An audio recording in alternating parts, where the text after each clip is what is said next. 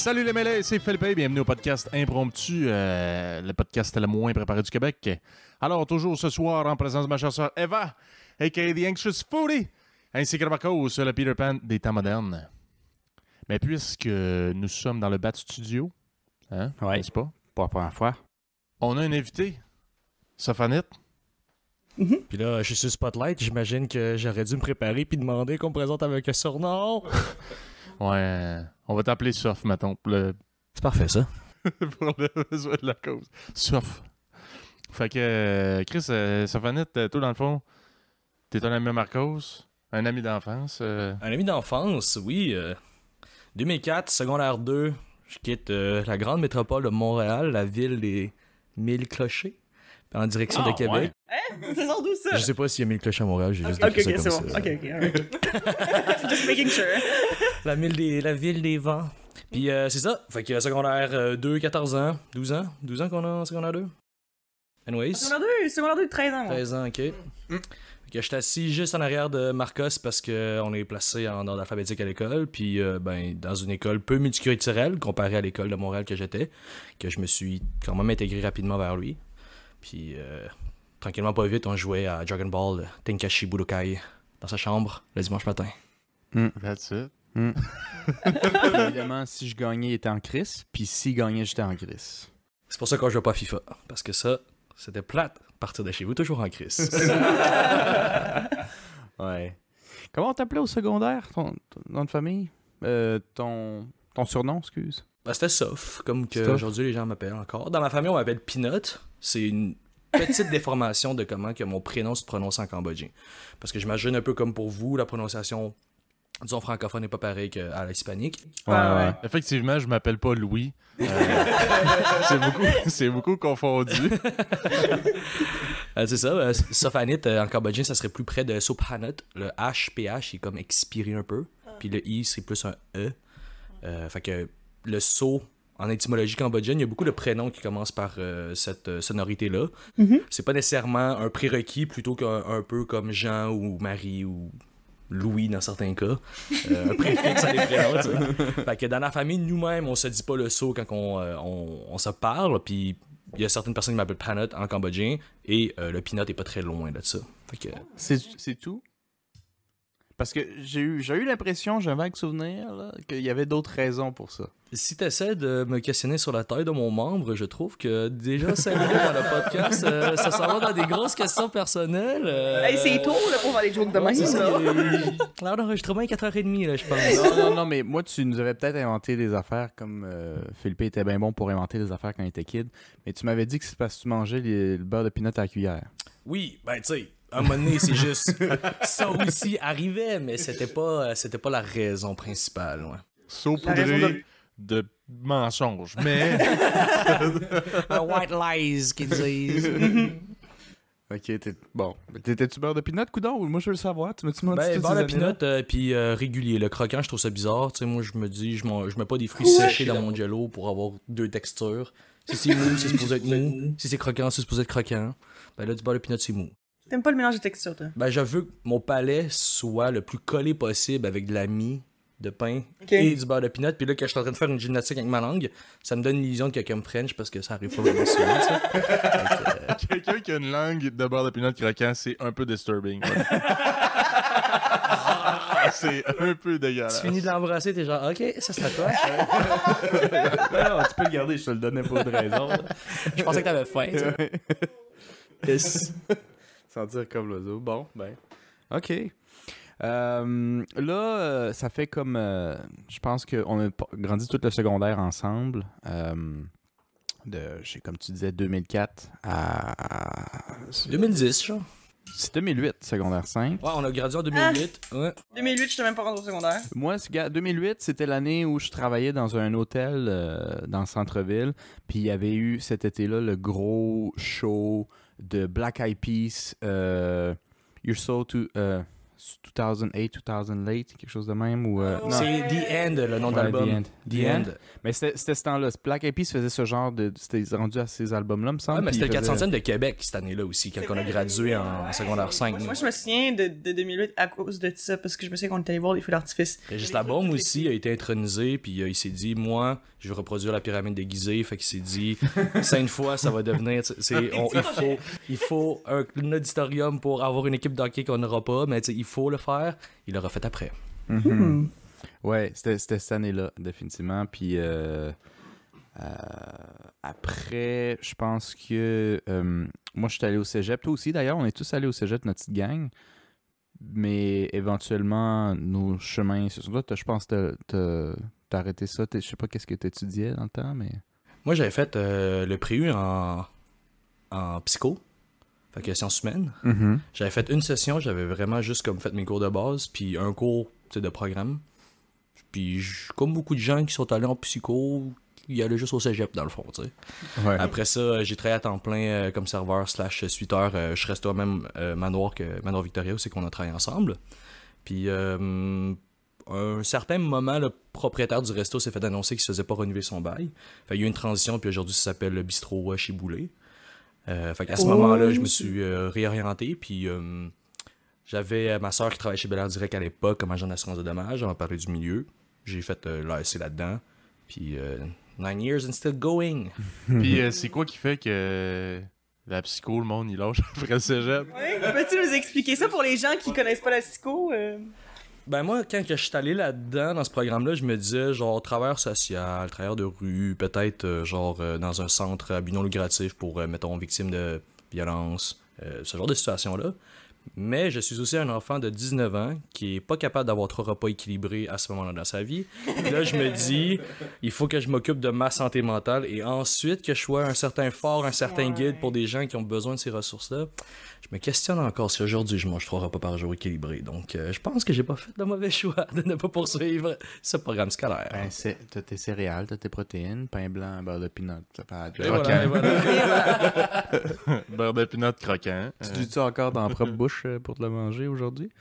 Ben, c'est qu'à un moment donné, tu développes des trucs à force de garnir ton palais comme ça. Puis quand t'as faim, t'as un snack, tu sais, il est déjà chaud en plus, c'est tout est prêt, là. Miam. Oh yeah.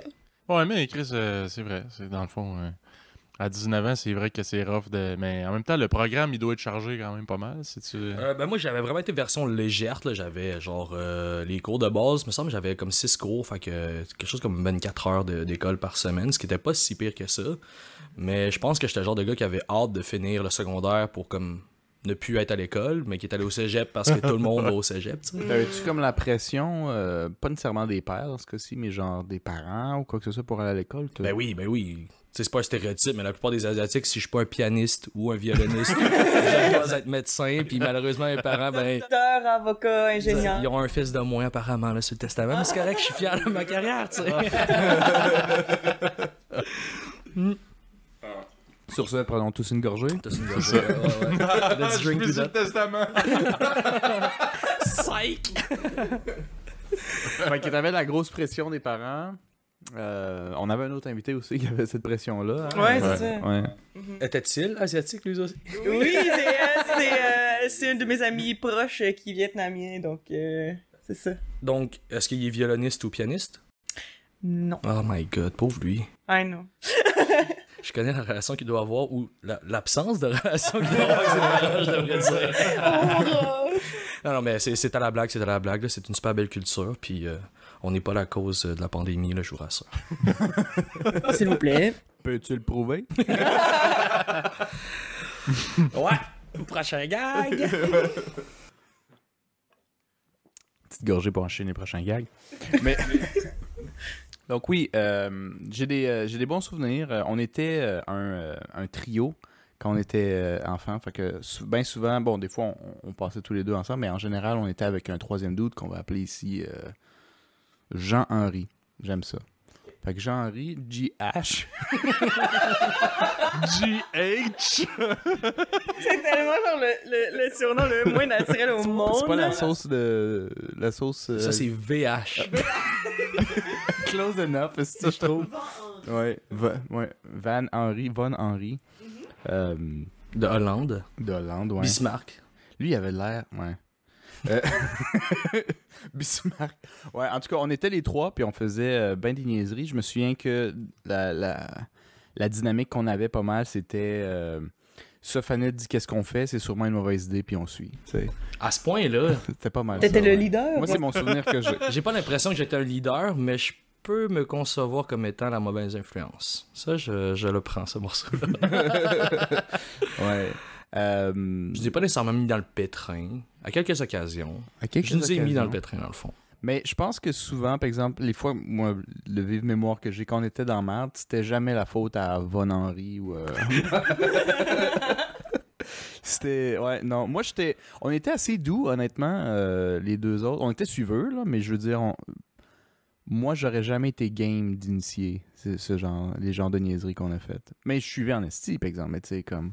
Moi, j'étais Ben, quand même peureux. Fait que lui, il était game. C'est surtout adolescent, là, t'as tout le temps, genre, ben, dans un groupe tout court, là, t'as tout le temps comme un gars qui est plus game que les autres, puis là, t'as t'as le monde qui vont suivre dans le tas, là. Ouais, puis je veux dire, ta masculinité est euh, sous questionnement à chaque seconde. Fait que, tu sais, genre, euh, tu sais, genre, tu suis-tu? Non, mais t'es pas game. Genre, tu Chris, pas je suis game, man. tu peux, voyons là, je suis pas game. Non, je suis game en esti. Gars, on va faire le double. Puis là, tu te mets dou- doublement dans le problème. là. Ok, euh, la plus grosse situation de t'es pas game qui est podcastable. Et pareil.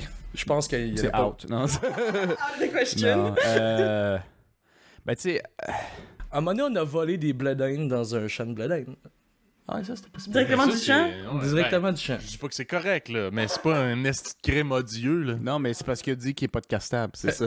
Ah, c'est ça. important. C'est le pire qui est podcastable. genre. Je veux dire, euh, tu sais, je sais pas si vous avez vu le film, euh, il y, a un- réalisateur euh, québécois, à moitié, moitié italien, moitié québécois, euh, Ricardo Troggi, Oui. Ouais, ouais, ouais. qui a fait euh, Oui, 1981, 1981. 89 et 91. Moi, je pense que j'ai juste vu. Le 1, quand il y a un kid? Ouais, j'ai juste Bon, moi j'ai vu, euh, j'ai vu le kid, puis là les autres sont tous sur Netflix. Pour- Ben, d'ici le temps que ça sort, je pense que ça va l'être toujours, mais on verra bien. Ah ouais, sur C'est Netflix. sur Netflix, pas cité au Canada, même euh, dans l'Ouest. Je les ai checkés dans l'Ouest d'ailleurs. Puis euh, 89, à un certain point, m'avait fait penser à une coupe d'histoire. Puis en 89, il est en secondaire 5. Puis j'ai- j'aimais la mentalité que je me souviens plus c'est qui qui l'a shooté. Moi, puisqu'à chaque fois qu'il y avait des problèmes, c'est Stefanette qui le disait. Je me dis, c'est sûrement Stefanette qui l'a dit. Mais il dit, là, on a 17 ans. Ce qu'on fait, il n'y aura pas de problème à 18, ça va tout être effacé. Puis dans 89, il le mentionne aussi. Puis d'ailleurs, dans, dans le film, pas spoilé, mais ils font des affaires un peu illégales qu'ils assument aujourd'hui parce que il savait qu'il dit, il est allé vérifier. Puis il a dit, quand je passe à du temps, tous les crimes que j'ai faits, c'est correct parce que j'étais pas comme. Ouais. Puis euh, le monde dit, ouais, ok. Mais c'est drôle parce que nous autres, ben, honnêtement, là, tu sais, je suis arrivé à 18 ans puis j'ai comme fait Ah fuck, j'aurais tellement pu faire plus de conneries. Là, là c'est plus le temps. Puis Là. là, maintenant, je vais être Mais- genre responsable de mes actions. Ouais, oui. Mais quand on était plus jeune, moi, je me souviens, mon père il disait Là, là, tabarnak, si tu fais attention à ce que tu fais parce que sinon, là, la police va venir me voir. Puis c'est moi qui vais avoir des problèmes. Fait que moi, je voulais pas le mettre dans la merde. là. Mais dans le fond, c'est- c'est vrai. Mais en même temps, tu sais, t'es dans la merde à quel point, autre qu'ils vont faire bon, là, ton skid, il l'échappe, là? Moi. Ramasse-les. Moi, j'ai déjà euh, mis euh, notre père, même le beau chers auditeurs, dans marde à cause d'une affaire de police. Saviez-vous ça? Non, je savais pas ça. non, mais c'est vraiment pas tant. Genre, ça sonne vraiment pire que ce que c'était, Ah ouais. mais c'est juste. euh, à un moment donné, j'étais dans, j'étais dans ma chambre, puis tu sais, à l'époque, c'est ça, on avait les, les, tu sais, les téléphones euh, de, de maison, là, c'était pas juste euh, les, euh, les selles, mon dieu, ça sonne comme si c'était dans une autre époque, ça fait vraiment pas si longtemps que ça. Mais, Dans le euh, temps qu'il y avait même pas de 418 avant le numéro, là, c'est ça. ouais, ouais, ouais, back in the day. Puis vous rappelez-vous de l'angoisse d'appeler chez quelqu'un pour, mettons, tu sais, parler à la fille pour l'inviter au cinéma, puis là, son père répond. Comment moi, là, à chaque fois, je regardais le combiné, puis je me parlais 15 minutes avant de faire ce cas-là parce que ça me tuait de tomber sur le parent en place de parler à la fille. Oh my god. Je sais pas si c'est partie de votre réalité à vous deux. Toi, peut-être? Ouais, ouais, quand même. moi, moi, j'étais trop, moi, j'étais trop jeune. Quand j'ai commencé à dater, ça faisait longtemps que, que, j'avais un cell phone, ouais, c'est ça. Mais j'ai commencé à dater tard aussi, puis ben, juste euh, une affaire générationnelle, I guess. Mais ouais, pour, euh, pour revenir à l'histoire, euh, c'est ça. C'est que j'étais dans la chambre, puis je sais pas pourquoi, mais moi, euh, j'ai eu le- l'espèce d'impulsion, tu sais, l'impulsion d'un enfant, là, que tu sais, comme, je sais que je devrais pas faire ça, mais je peux juste pas m'empêcher, genre. Puis je voulais vraiment faire le 911, OK? je,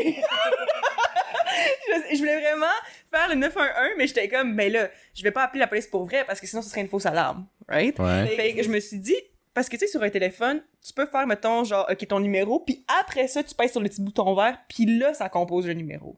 Fait que moi, je me suis dit, je vais juste composer le numéro, mais je vais raccrocher tout de suite après. Comme ça, il y aura pas de conséquences, tout va bien se passer. Mais pourquoi t'avais une envie C'est, c'est vraiment une, euh, une pulsion que je n'arrive pas à expliquer. Genre, pour vrai, je, je sais pas pourquoi, mais j'avais tellement comme, tu sais, I guess que c'est, c'est l'affaire de comme quand t'as pas le droit de faire quelque chose, t'as envie de le faire. là. Je pense que c'était juste ça pour vrai, parce que pour vrai, il y avait aucune bonne raison de faire ça. aucune raison raisonnable, mais ça me tentait vraiment d'essayer. Fait que, puis là, à un moment donné, genre, je sais pas, j'étais plus capable, j'étais dans mon lit, puis j'étais comme, ok, 911. Sauf que, j'ai raccroché tout de suite, mais je pense que ça l'a quand même composé le numéro, j'imagine, parce que même si j'avais raccroché tout de suite après, euh, je pense peut-être 15 secondes après, la police appelle à la maison. Puis là, moi, genre, j'ai entendu comme le téléphone sonner. Puis on dirait que j'avais comme un feeling que c'était peut-être par rapport à ça. Fait que je me suis juste cachée en dessous de mes couvertes dans mon lit parce que je suis juste comme, oh non, je viens de faire une connerie, genre. Puis euh, j'entendais euh, notre père en bas parler au téléphone, puis tout ça, puis après ça, il monte. Moi, moi j'étais littéralement dans mon lit, j'avais fermé la lumière de ma chambre, j'étais juste comme, je veux pas, je veux pas assumer. Ah, je dormais C'était vraiment ça, mais le pire, c'est que c'est ça.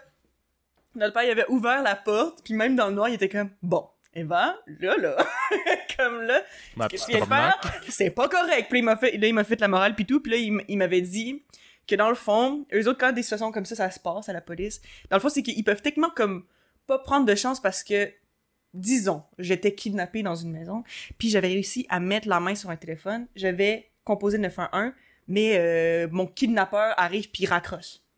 Right? à ma place. ou tu te fais battre chez Ben, vous, c'est ça peut être Exactement. bien simple. là. Fait qu'il fait que dans le fond, il avait rappelé pour dire hey, est-ce que tout est correct? Est-ce que c'était intentionnel l'appel au 911 puis évidemment ben notre père il a dit ben non c'est juste ma fille qui est conne fait que euh, fait que c'est ça puis ben la police était comme ok mais ça reste que le numéro était comme dans une espèce de liste de comme c'est comme à surveiller là que genre si ça réarrivait là comme il rappelait pas il venait direct la police là genre à cause de ça fait que depuis ce temps-là on est sur la watch list de la police à cause de moi man fait qu'en tout cas je sais pas ça fait combien de temps tu penses que ça dure? Ben, Je, je sais que tu sais pas, là, mais... ouais Probablement comme un livre à la bibliothèque, là, à vie, puis ça va condamner tes générations futures d'enfants. exactement Il a jamais ramené le livre d'Harry Potter 1. Esti de crosseur. Ouais, Ah, tu mon peux Dieu. faire ça dans le temps de Vidéotron, comme louer des cassettes, là. T'en louais 3 pour 9$, piastres, puis t'es ramenais jamais. Puis t'es barré de Vidéotron, mais tu- Ça t'a toujours bien juste coûté 9 pièces pour 3 ça fois. t'a juste coûté 9$, piastres pour des jeux à vrai. 40$, piastres, puis je pense que tu pouvais juste aller dans un autre, où t'avais Vidéoclair, qui est une autre compagnie, faire la même chose, puis te ramasser comme 10-15 jeux gratis, ou pas, ou pas le faire, tu sais. Ah, tu parles d'expérience? Je pa- moi, je l'ai pas jamais fait parce que Ouais. moi, je voulais pas être barré. C'est impossible pour moi d'être barré de cette affaire-là. Parce que je- moi, j'ai- encore aujourd'hui, je suis malheureusement quelqu'un qui fait quelque chose, puis quand il pogne la catch, il, il s'écœure. Fait que moi, si j'aurais 5 jeux de bonne qualité, je m'écœurerais pareil, puis j'en voudrais un autre. Fait que Mm. moi, je me souviens. Puis là, tu serais barré de toutes les vidéos au tronc de ouais, la ouais, ville. mais je connais du monde qui l'ont fait. euh, mais euh, On veut des noms, là. Qui? Non. Van Les noms, les adresses, s'il vous plaît. C'est pas Von Henry qui l'a fait, c'est Von Philippe. Mais euh, non, non, mais c'est pas, pas important. Mais je, me, je me souviens très bien, puis je pense que je l'ai déjà dit dans d'autres podcasts, mais in case, euh, que notre père, même à toi, Sophanette et chers auditeurs, il avait dit genre, euh, je te laisse un choix. On loue pas de jeu pendant deux mois, mais je te l'achète, puis à toi, à vie. Juste deux mois, là. je te demande pas un an, rien, deux mois. Puis je mets tout l'argent que tu aurais pris pour louer dans un pot. Puis on va l'acheter. Ou on loue en fin de semaine. Mon hésitation avait duré 15 secondes. Je fais, euh, on loue en fin de semaine. Je peux pas attendre deux mois pour ma, ma dose. C'est inconcevable pour un enfant d'attendre deux mois, de toute façon. C'est énorme. Mais il avait dit le shot, je pense, à, à 8 ans. J'étais assez jeune. là. Deux mois, c'était non, inconcevable. Mhm. Puis pour ceux qui, qui jouent un peu, je sais pas vous autres, ou quand on est jeune pour les films aussi, je pense que ça s'applique un peu. Là. Tu peux rejouer ou rechecker des films là, comme mille et une fois, puis il y en a pas de problème. Ça, je suis incapable aujourd'hui. Moi, quand j'ai vu un film une fois, je check pas. Moi, c'est fou parce que quand j'étais plus jeune, ben je veux dire, vous, vous le savez tous, là, peut-être que je te prends quelque chose, ça finit, je sais pas, mais moi, euh, j'étais capable d'écouter le même film 50 fois par jour, puis genre, je m'étonne vraiment pas. Là, pour vrai, mais pour vrai, tu sais, de façon réaliste, là, le Roi Lion, je l'ai écouté des centaines de fois, puis c'est pas une exagération, c'est vrai. Est-ce que Genre- tu te surprenais à imaginer des moments qui se passaient différemment puis que d'une manière ou d'une autre, Mufasa survivait à la chute de 8 étages quand que Scar le poussait. Euh, I'm not that bright. Moi, j'étais juste comme. Ah non, elle répétait. Elle répétait les quotes, aussi. Puis je faisais le lion à terre. Exactement.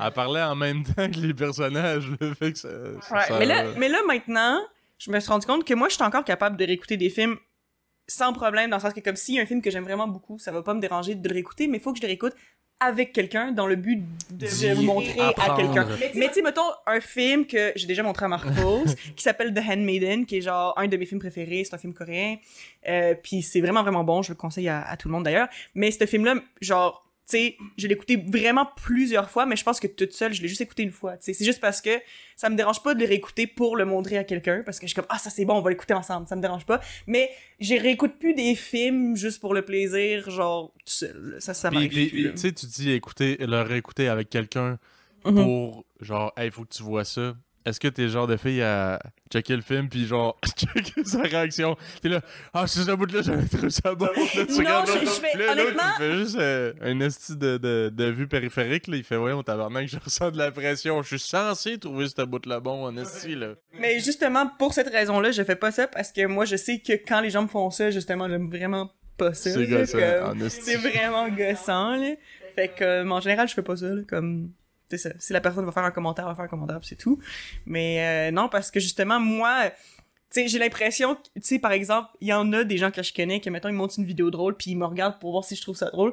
Puis on dirait que ça me stresse tellement que j'écoute plus la vidéo parce que je suis comme, Ah, je serais-tu censé rire? Je serais-tu censé, genre, faire quelque chose? Est-ce que ma, ma, ma réaction est décevante à la personne? genre, c'est Ben non, mais c'est comme- comme un parent qui te demande, tu sais, il regarde mon enfant s'il est pas cute un peu. Ben là, tu, tu m'imposes une réponse.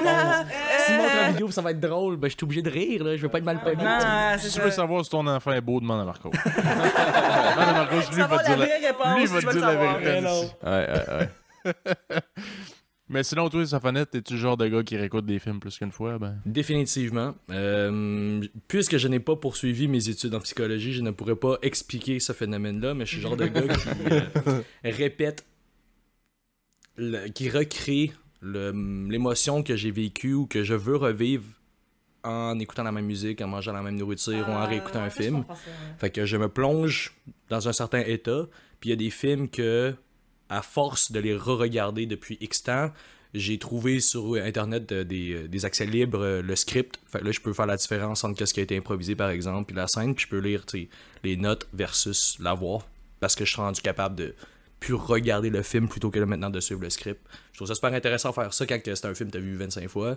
Si c'est pas votre kick, tu c'est pas nécessairement être attirant, mais moi je trouve ça vraiment le fun de faire ça. C'est quel film?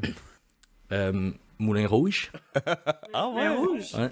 Hey, je pense que j'ai jamais écouté Moulin Rouge. Moi, je l'ai vu une fois, je l'ai sorti 20 minutes, puis on m'avait pas dit que c'était une comédie musicale. Ah, puis t'as fait... Non. Stop, eject, poubelle. Ouais, c'est ça. Moi, les comédies musicales, c'est pas capable. Moi, dès que ça commence à chanter, là.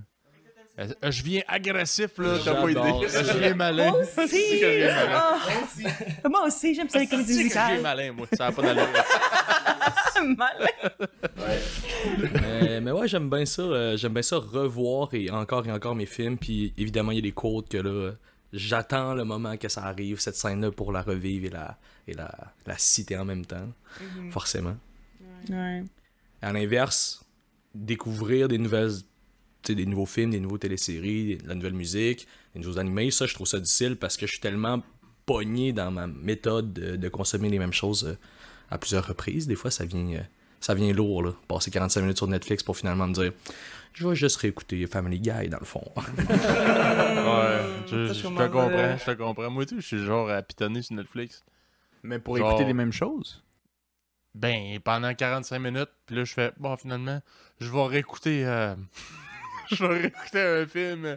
Mais des fois, ça dépend. là. Ça dépend. Moi, je suis- je suis pas comme toi tout à fait, là, mais. Mettons, il y a des films bâtards, là. Je sais pas pourquoi j'aime ça, les films d'apocalypse, là. Mais genre, Oh World War Z, moi, vu est-ce ça? que j'aime pas ça, moi, les films d'apocalypse? Stresse beaucoup. Parce Ouais. que t'es- t'es anxieuse, fait que ça te... Ben oui, puis je trouve juste ça comme... Ben, T'aimes pas c'est les ça, ben moi... T'aimes pas le son? le backstory, le lore. le backstory. Non, non, non, mais c'est parce que justement, c'est que. Ben, je sais pas, là, comme. Genre, je pense que je suis peut-être trop sais, je suis trop sensible, je suis anxieux, je suis empathique. Fait que moi, quand c'est juste un film où c'est juste comme du trauma tout le long ou juste des trucs vraiment intenses tout le long, je suis juste comme, hein, c'est genre demandant, là. Puis s'il y a pas une bonne histoire pour guider tout ça, je suis juste comme, c'est quoi le but? Ben. Mais écoute, ça c'est mon Ok, opinion. écoute, c'est pas, c'est pas un- une palme d'or, là, si, euh, World War Z, là, mais euh, quand même, moi, je- moi c'est, que on dirait je me mets à la place, puis je me dis, genre, hey, me- me- mettons que ça, ça arrive, là. justement, moi je suis genre, ah! Tu fais quoi, là? mais je sais, je sais pas pourquoi, mais tu sais, je me mets comme dans l'état, Chris. euh, mettons là, que c'est c'est la fin, là, c'est chacun pour soi. Là. Puis là, t'as à vivre ces affaires-là. Moi, je regarde ça, puis ça me détend au bout. Parce que tu sais que tu moi, survivrais. je me dis, moi, je survivrais. Tu fais confiance. hein. Moi, je survivrais, fait que c'est correct. Non, mais moi, c'est parce que je, c'est parce que je le sais que je me mettrais juste en boule, je pleurais puis je mourrais. Ben, que, tu sais, comme tu vois, tu vois, quand tu me dis des affaires comme ça, je fais, ouais, j'aurais l'avantage, mettons, tu sais. Moi, je fais, j'ai- mon réflexe serait pas de me crisser en boule puis pleurer, là. C'est de taper ceux-là qui sont en boule. non, mais On fait ok, les poches. genre, je, je, je sais pas, là, mais comme moi, oh my god, dans la vie, genre, quand il y a n'importe quelle situation vraiment intense, mon premier réflexe, c'est juste de partir, genre. C'est juste Fight que... or flight, c'est toujours Exit. flight or flight. C'est, ben, fight or flight, c'est toujours flight. À chaque fois. Il y a jamais l'option fight pour moi. Moi, c'est tout le temps comme, OK, I'm gonna get out of here, genre, OK, bye. là. Puis, euh, mettons qu'on on va dans la même direction que Philippe a été, puis à la place d'être dans World War Z, t'es dans les Hunger Games, puis t'es choisi pour représenter ton Hey, district. À quel point, genre, tu te caches mal, là, parce qu'à un moment donné, genre, tu sais, je me rappelle plus comment ça s'appelle, là, mais le Colisée ou whatever, ils, ils mettent des trappes, ils ferment le Non, terrain. non, non, non, c'est ça. Mais le pire, c'est que tu me dis ça, puis tu sais, quand les Hunger Games étaient sortis, moi, juste, ben, je pense que j'étais au début du secondaire, puis moi, j'avais, j'ai, bien trop trippé quand les Hunger Games sont sortis, puis j'y avais pensé. Puis genre, juste l'idée, c'était comme, ok, puis là, j'étais genre, non, c'est correct, je vais arrêter de penser. Et pourtant, ça, c'est un des films que je suis sûr que tu l'aurais écouté avec moyen pour que je, je l'écoute. Ouais.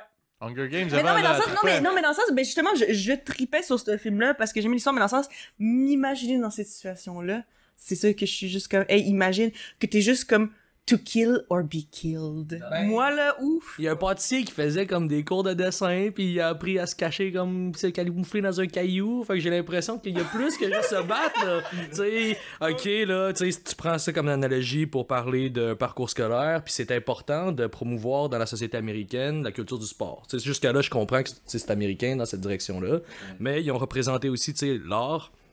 Pita, il vient d'une famille de boulangerie, il est capable de God knows why se déguiser en caillou puis se cacher 4 jours de temps dans une rivière, puis ça marche, a gagné le tournoi. Je pense que c'est aussi juste pour germer dans la créativité, c'est le futur. Hey, pour vrai, là, genre, li- littéralement, là, comme, j'ai, regardé, j'ai trippé sur Hunger Games, puis j'ai aucune idée à quoi tu fais référence. Non, je sais l'affaire de boulanger, le, le gars, en plus, il s'appelle Pita. Ok, fait que tu sais de quoi il parle. Mais je sais c'est qui, mais je comprenais pas l'affaire de, de la, de la roche. Ben, c'est parce que c'est ça, c'est que dans l'épisode, dans, dans le premier opus, il me semble qu'il est blessé, puis il fait juste comme pour arrêter d'avoir à se battre, puis tout, il se maquille pour se camoufler, genre à côté d'un caillou. Je me souviens plus, là, tu sais pas C'est juste, tu te dis, le gars, c'est un boulanger, ok, je peux comprendre, tu fais des croissants, puis tu mets un peu de sucre à glacer dessus, mais il y a une espèce de différence entre ça, puis se maquiller pour avoir l'air d'être un caillou, là, tu sais. il y a- Non, c'est- vrai, il y a quand même une espèce de, comme un petit jump, là, C'est ça, tu sais ça. pas. Chacun des passe-temps, Peut-être qu'il a fait ça souvent. Mais ouais, mais bon. Pour ses tu sais, les... Bon, je, bon, je, me- je me mets dans la peau de quelqu'un qui Hunger Games. Hey, mon dieu. Tu devrais faire des croissants. Je- littéralement, j'ai aucune idée de ce que je ferais. Euh, crier, perdre l'air, asphyxier toi-même. Ou tu sais, comme euh, Eric la panique, avant la panique. Et, euh, ton, ton tympan, ton, je sais pas trop, il vient Hey, t'égorger. mais pour vrai, là, on dirait que je me dis. Comme, on dirait que, genre, j'arrive pas à penser comme ça parce que moi, dans la vie, tu sais, j'ai peur de tout, on le sait bien, puis j'ai particulièrement peur de la mort, right? Fait que, comment on dirait que cette situation-là, c'est comme la pire situation dans laquelle, quand t'as peur de la mort, puis que tu sais pas comment te défendre, là, fait que, c'est ça. Mais, genre, j'ai particulièrement peur de la mort, mais je me dis presque que j'aimerais juste, tu sais, là, parce que quand ils commencent, là, dans les Hunger Games, pour ceux qui peut-être euh, ont moins une idée euh, claire, quand la bataille commence, ils sont genre tout en rond. Puis ils ont comme euh, il y a genre un truc dans le milieu où il y a plein d'armes. Fait que là tout le monde genre ça fait le décompte après ça tout le monde court, ils vont chercher des armes pour s'équiper pour le reste comme du jeu whatever. Puis c'est souvent là quand ils viennent de commencer, tu sais tout le monde est dans le même spot que il y en a beaucoup qui meurent, tu sais, il y en a beaucoup qui meurent dès la première seconde parce que bon, ils arrivent, ils prennent des armes, puis ils, ils, en, ils en profitent pour euh, tuer quelques personnes. Puis moi, je suis comme, honnêtement, je pense que je me mettrais dans le milieu, puis je juste comme, ok, allez- allez-y, man, je veux pas, je veux pas, je veux pas vivre ça. Mais c'est pas la stratégie à avoir, là, tu C'est pas la stratégie à avoir, mais je préférerais ça que de vivre le stress des Hunger Games, tu comprends? Question pour savoir à, à quel point. Je anyway. Je, je, je suis curieux de savoir à quel point ton flight or flight il est élevé. Fait que, mettons que. tu- Flight or flight, littéralement, flight or J'ai flight. j'ai- j'ai une question, mettons. Euh, bon, c'est assez violent, excusez-moi, euh, mais mettons, t'as un gun dans ta face, puis c'est comme je vais tirer dans les prochaines secondes. Évidemment, dans les films, en général, il y a quelqu'un qui va être derrière celui qui a un gun, puis tirer, puis te sauver, mais je veux dire, dans une situation normale. Peut-être si tu dis une joke whatever, ou que t'essaies de te battre. Ok, whatever. Une joke. Dis, attends, attends, attends, j'ai quelque chose à te raconter. whatever ce que tu utilises, puis tu le sais d'avance, on te le dit. Whatever ce que tu fais, mais mettons tu fight back. Ça peut être physique, ça peut être ce que tu veux, mais que tu essayes de quoi, ou tu t'enfuis. Tu as les deux possibilités. Tu t'enfuis, t'as... Moi, je te donne 20%, c'est quand même pas pire, c'est une fois sur 5. 20% de chance de survivre. Puis si tu te bats, t'as entre 3 et 0%, mais tu te bats. Je m'enfuis. C'est 20, hein? 20%. Fait que jusqu'à... Moi, moi, la question était... Donc, c'est Survivre? de survivre. Ben, c'est plus de chances qu'en 0 et 3%. Ouais. Pourquoi est-ce que je m'enfuirais pas? Parce que tu vas manger une balle dans la nuque. C'est ça qui va t'arriver. 20% de chance de ne pas manger une balle en Hon- hon- Honnêtement, c'est c'est un- c'est une, question assez deep. là. On en rit, c'est pas, pas tant. Ben, c'est parce que là, la situation est moins sérieuse, mais tu sais, moi, c'est des questions que je me suis posées, honnêtement. que- Dans la douche? Non, non, excusez-moi, je, je le sens d'avance, ça va être rough, mais c'est quand j'avais vu le film, entre autres, c'était un des premiers, de, parce qu'il y a plusieurs films dans ce film, mais quand j'avais vu la liste de Schindler, puis je comprenais pas pourquoi Ah, les Juifs lourd, hein. partent pas courir.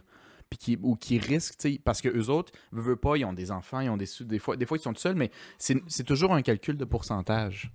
Puis des fois, de juste pas riposter, puis dit mets-toi dans le trou, peut-être qu'il va dire je niaise, puis euh, il y a peut-être un petit pourcentage qui survit, alors que s'il riposte, c'est 0%, là. Il tire direct. Puis moi, je te dis, pourquoi tu te battrais pas pour le peu de, de- honnêtement, de fierté tu sais, qui te reste pour les secondes qui te restent? tu sais? Je te dis ça, puis j'ai jamais été dans une situation où ma vie est en danger. non, personne. Fait que j'ai aucune idée de comment je réagirais réellement.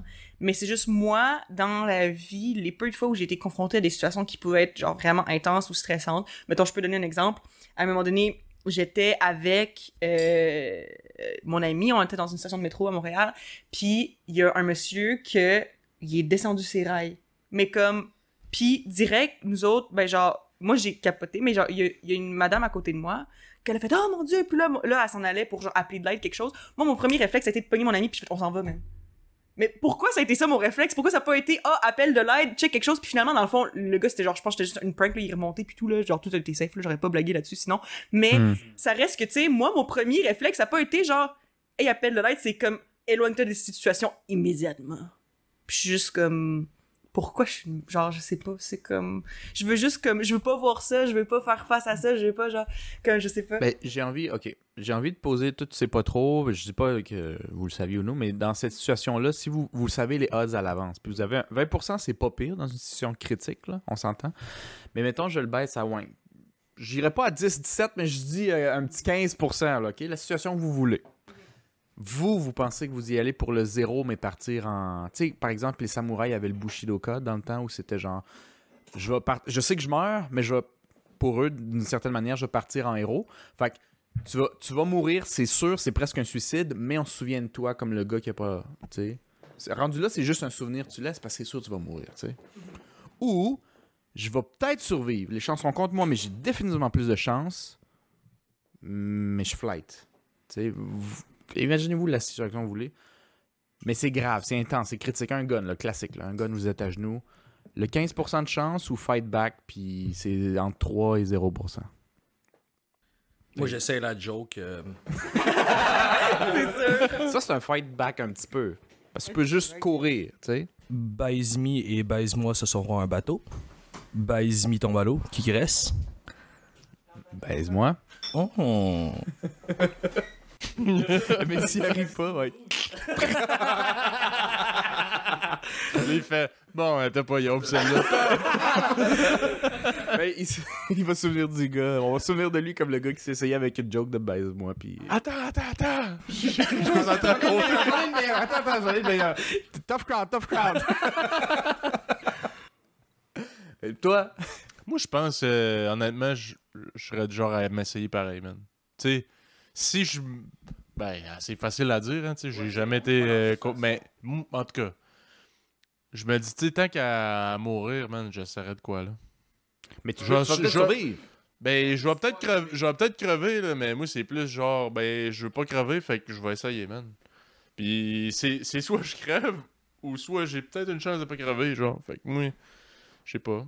Tu sais, si- dépendamment de la situation, si ce qui est plus, euh, genre, pertinent, c'est de- d'essayer de, me sauver, ben, je vais essayer de me sauver.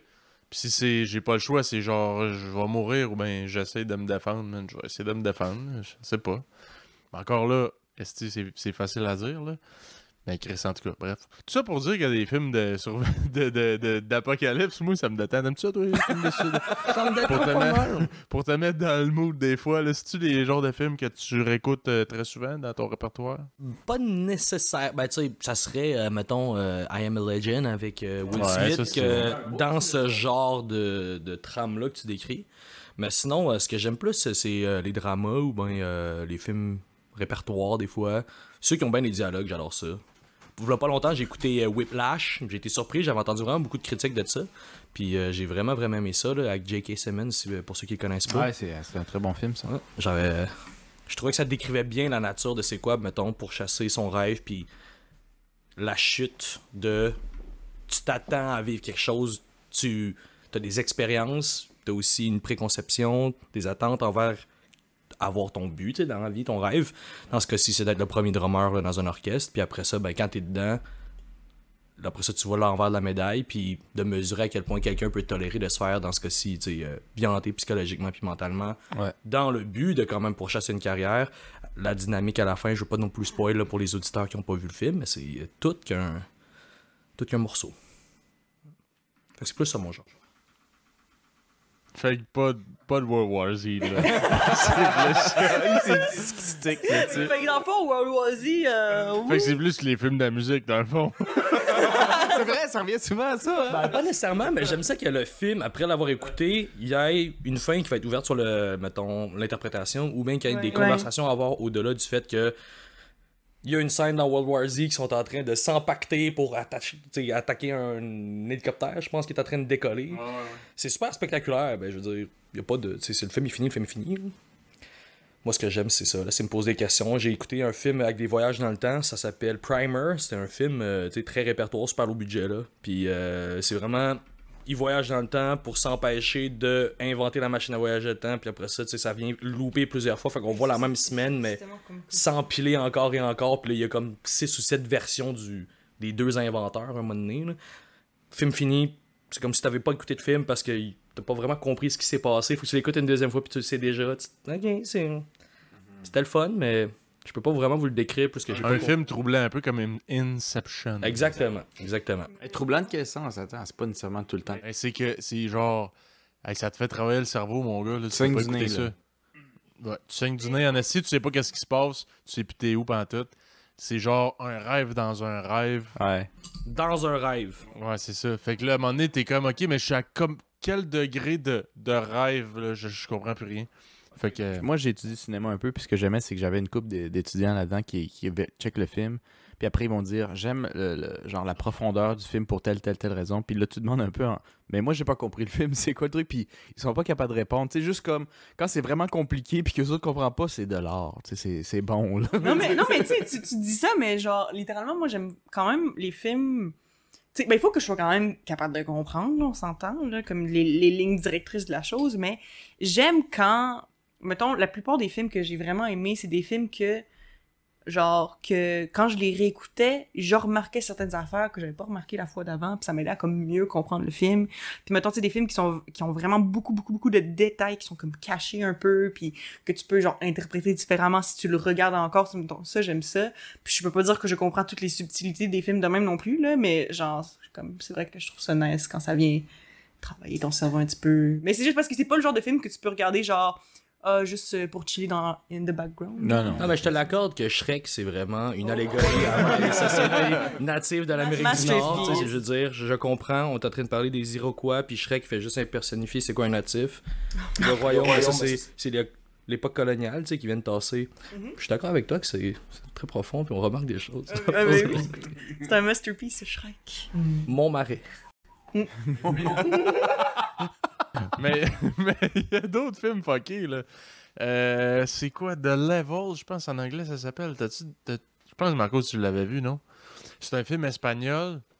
C'est Hmm. genre, t'es dans une. Ok, je savais pas que c'est ça, là. Oui, oui, oui, oui, je l'ai vu. Ouais, c'est Fait que le film espagnol, c'était ça ton repère?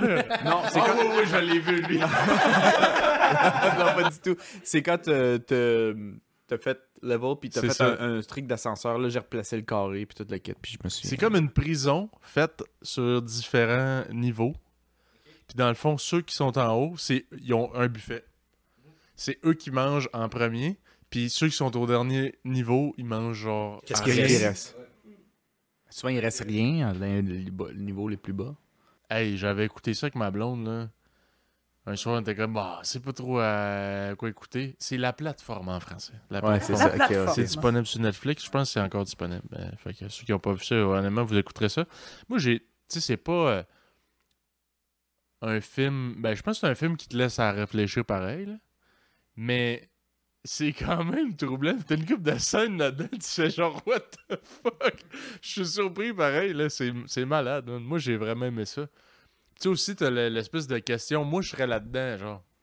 Qu'est-ce que tu ferais? Qu'est-ce que tu fais? Est-ce que est-ce que t'es le premier level, genre tu manges tout comme un esti de porc jusqu'à avoir surconsommé? Ou t'es genre Ah je vais en laisser parce que le gars en bas il en restera plus beaucoup, tu sais? Mhm.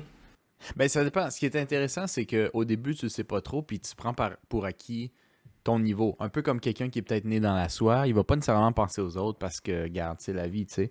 Mais ce qui est foqué avec cette prison-là, c'est qu'à chaque comme 30 jours, à chaque mois, ils se font tous endormir, puis ils se font changer de niveau aléatoirement. C'est une pige. Fait que si Ah, t'es né, si t'es là, comme tu dois te faire, mettons, ta, ta Mais c'est peine de mais c'est prison. quoi le contexte pour avoir. C'est genre une prison, euh, c'est un test, là. Ils, ils veulent checker. Genre, c'est un, un test psychologique, puis ils le font parce que puisque c'est un test psychologique fort, ils le feraient jamais avec du monde Consentant. consentant. Fait qu'ils le font avec des prisonniers. Genre des crimes graves, genre. Ok, ok. Un livre à la bibliothèque ou voler vidéo éclair. C'est ça. Ce genre Le de gars qui a volé là. euh, Perfect Dark en 2001, est coupable? Il mérite bon, je sais dans la très, plateforme. je très- sais très bien c'est qui. C'est pas Van Henry en passant. mais mais, mais, euh, je Je sais très même bien pas c'est si qui. Perfect Dark est sorti en 2001, mais Oui, en tout cas. T'es bon, Ouais. man. ouais, moi je m'en suis. Mais anyway. Mais c'est pas moi! Regarde, non, c'est pas moi. je m'en souviens. Anyway, euh, dans le fond, ils se font changer chaque mois, les étages. Fait que, tu sais, si tu commences dans un étage confortable, t'as tendance, dans le film du moins, à pas vraiment partager. Tu t'en colles un peu, tu profites de ton avantage. Mais après, quand tu t'es, t'es à un étage moyen ou quoi que ce soit, puis tu vois que c'est rough, ben si tu remontes, tu vas dire je vais penser aux autres. Mais dans le film, avec les expériences, tu te rends compte que pas vraiment, non. Quand tu reviens, tu fais juste abuser. Puis quand tu descends, tu, tu fais juste t'adapter. Subir. C'est ça. Ouais, mais, mais là, t'es juste psychologiquement préparé, tu sais. Mais ça dépend. Parce que dans le film, celui que tu suis, le personnage principal, c'est quelqu'un qui est rentré dans la prison volontairement, parce que clairement, il sait pas dans quoi il s'embarque. Mhm. Euh, puis avec un autre, son premier euh, mate, ou genre le mate qui va rester avec lui, lui, un- il est à la fin de son mandat, là. Lui, il sait à quoi s'attendre, genre. Mais il lui dit pas tout parce que. En tout cas, vous checkerez le film. Mais euh, C'est comme inviter quelqu'un au resto, tu sais, tu veux pas lui dire nécessairement tout ce qui est bon, il faut qu'il choisisse par lui-même. développe donc. Explique ton point. Euh, quand que je m'en vais au resto avec des gens qui ont pour la première fois ils vont fréquenter pour la première fois l'établissement, j'aime ça ne pas nécessairement leur dire qu'est-ce qu'ils doivent prendre à mes yeux. Malgré que je peux connaître leur goût, je veux qu'ils fassent justement une décision eux-mêmes. Puis la personne qui va choisir, par exemple, la recette Y en hésitant avec le X ou le Z, mais qui a pris le Y quand ils vont finir de manger son assiette, qui va être satisfait. Je le savais que c'est ce qu'il aurait le plus aimé, mais lui-même, il va avoir pris cette décision-là. Fait que tout ça, il appartient. Moi, j'ai présentait le restaurant, mais lui, il a fait le bon choix.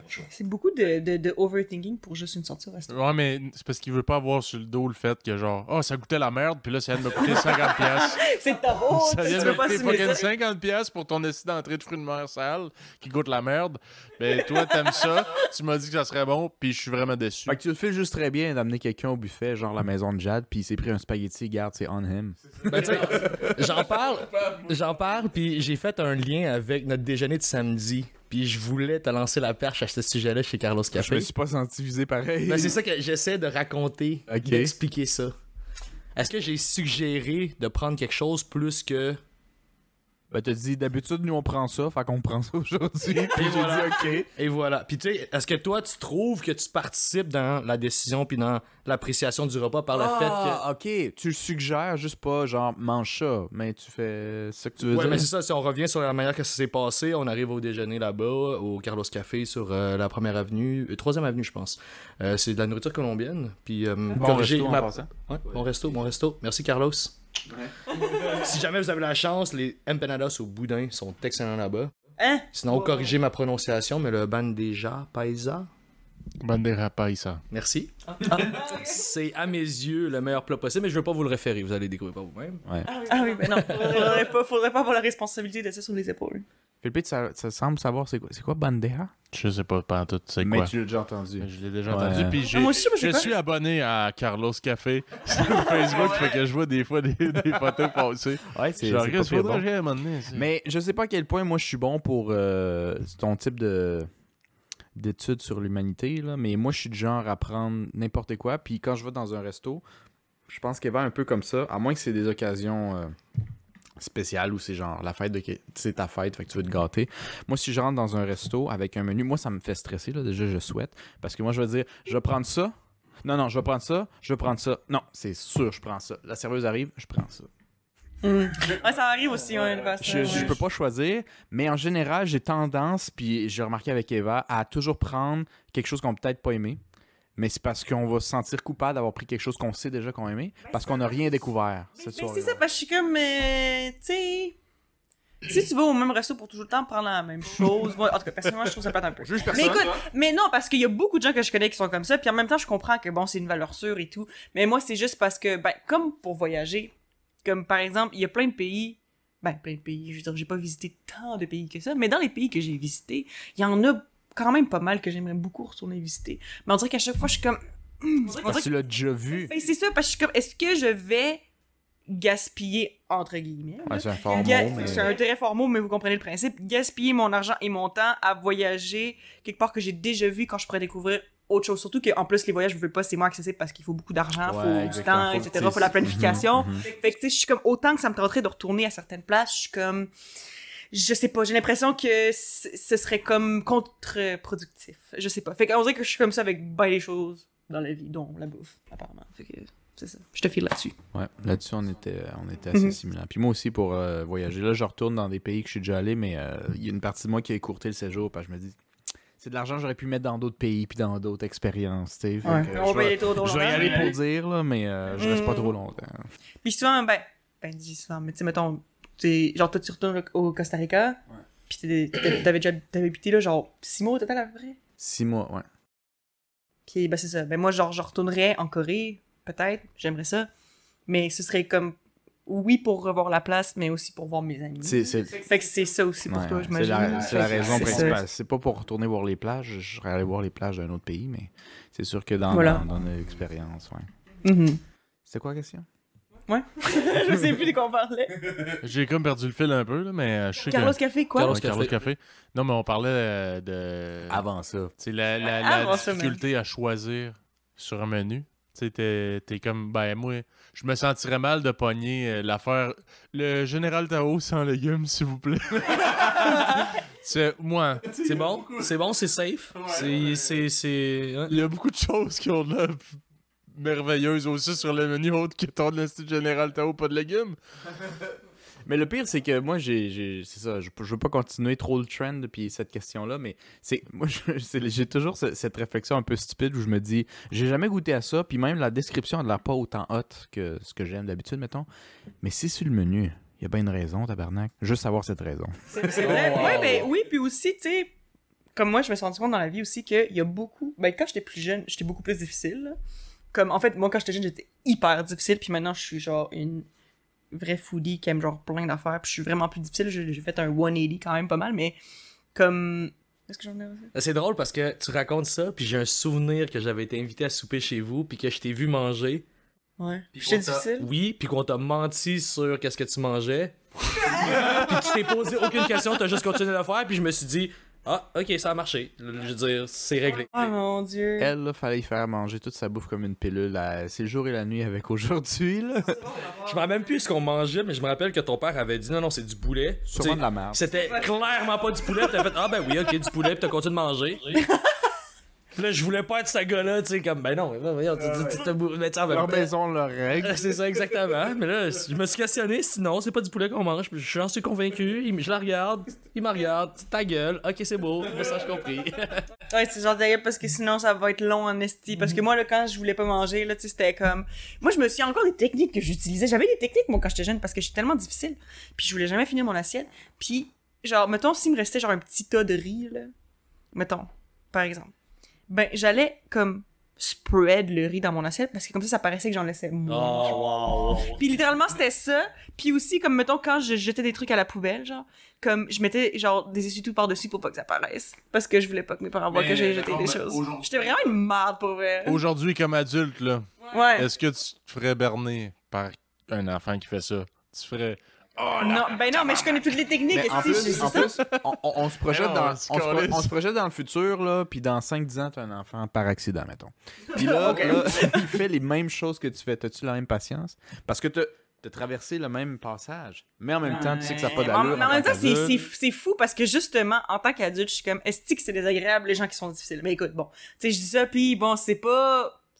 Tu sais, les gens contrôlent pas nécessairement ça. Ouais. Ben, Mais c'est. Ouais. Oui, oui et non, là. Bon, On parle pas de choc anaphylactique aux peanuts, là, que c'est Non, un non, danger. mais non, hey, là, calé, ça difficile pour manger les peanuts, là. pas. Ben, prends ton gaz. Le gars est allergique aux pinottes. C'est difficile? Ça va, les caprices, là. Ça va, les caprices, là. Moi, je vais pas vous mentir, puis je me sens vraiment dégueulasse de dire ça, mais j'ai déjà eu des dates où la fille euh, mangeait comme rien, puis elle faisait ça difficile, puis j'ai pas suivi sur une seconde date. Parce que, selon moi, le fait qu'elle était difficile en bouffe, ce qui est pas tout à fait vrai, mais me donnait un préjugé sur la suite des choses, à quel point elle essaierait pas tout. Sur l'ouverture d'esprit générale. Je te l'accorde. Ouais, Je te l'accorde. hein. Je suis plus sévère sur des critères qu'on m'a déjà jugés comme étant très. sur la première impression, disons. Mm. Je trouve plus. Puis la nourriture, c'est définitivement un turn-off pour moi majeur. Si la personne n'a jamais mangé, par exemple, c'est vraiment banal, je trouve. Mais si la, personne n'a jamais mangé de fruits de mer ou de poisson dans sa vie, j'ai pas envie d'être celui qui va t'expliquer c'est quoi, mettons, un tartare. tu sais. Je veux dire, on n'est pas obligé d'aller là. Je, veux même pas savoir si tu vas essayer de vouloir le faire. Tu manges du poulet, du bœuf ou du porc, ça l'arrête là. Non, c'est ça, mais tu sais, genre, je pense que, bon, il y a plein de gens qui, qui, qui réagissent de, de, de façon différente, mais tu sais, mettons, je pense juste à mon, mon, mon ex-coloc, là, avec qui j'habitais l'année dernière, qui est encore mon ami. Euh, sais, elle, elle a grandi dans une famille où, comme, en tout cas, de ce qu'elle m'expliquait, que sa, sa mère, elle cuisinait vraiment la même chose toutes les semaines. Pourquoi tu ris, Felipe? Qu'est-ce que... J'ai juste. J'ai juste une hostie d'idée de. Je sais pas trop pourquoi ça m'a traversé l'esprit. Regarde, je vais y aller. Vas-y, go for it.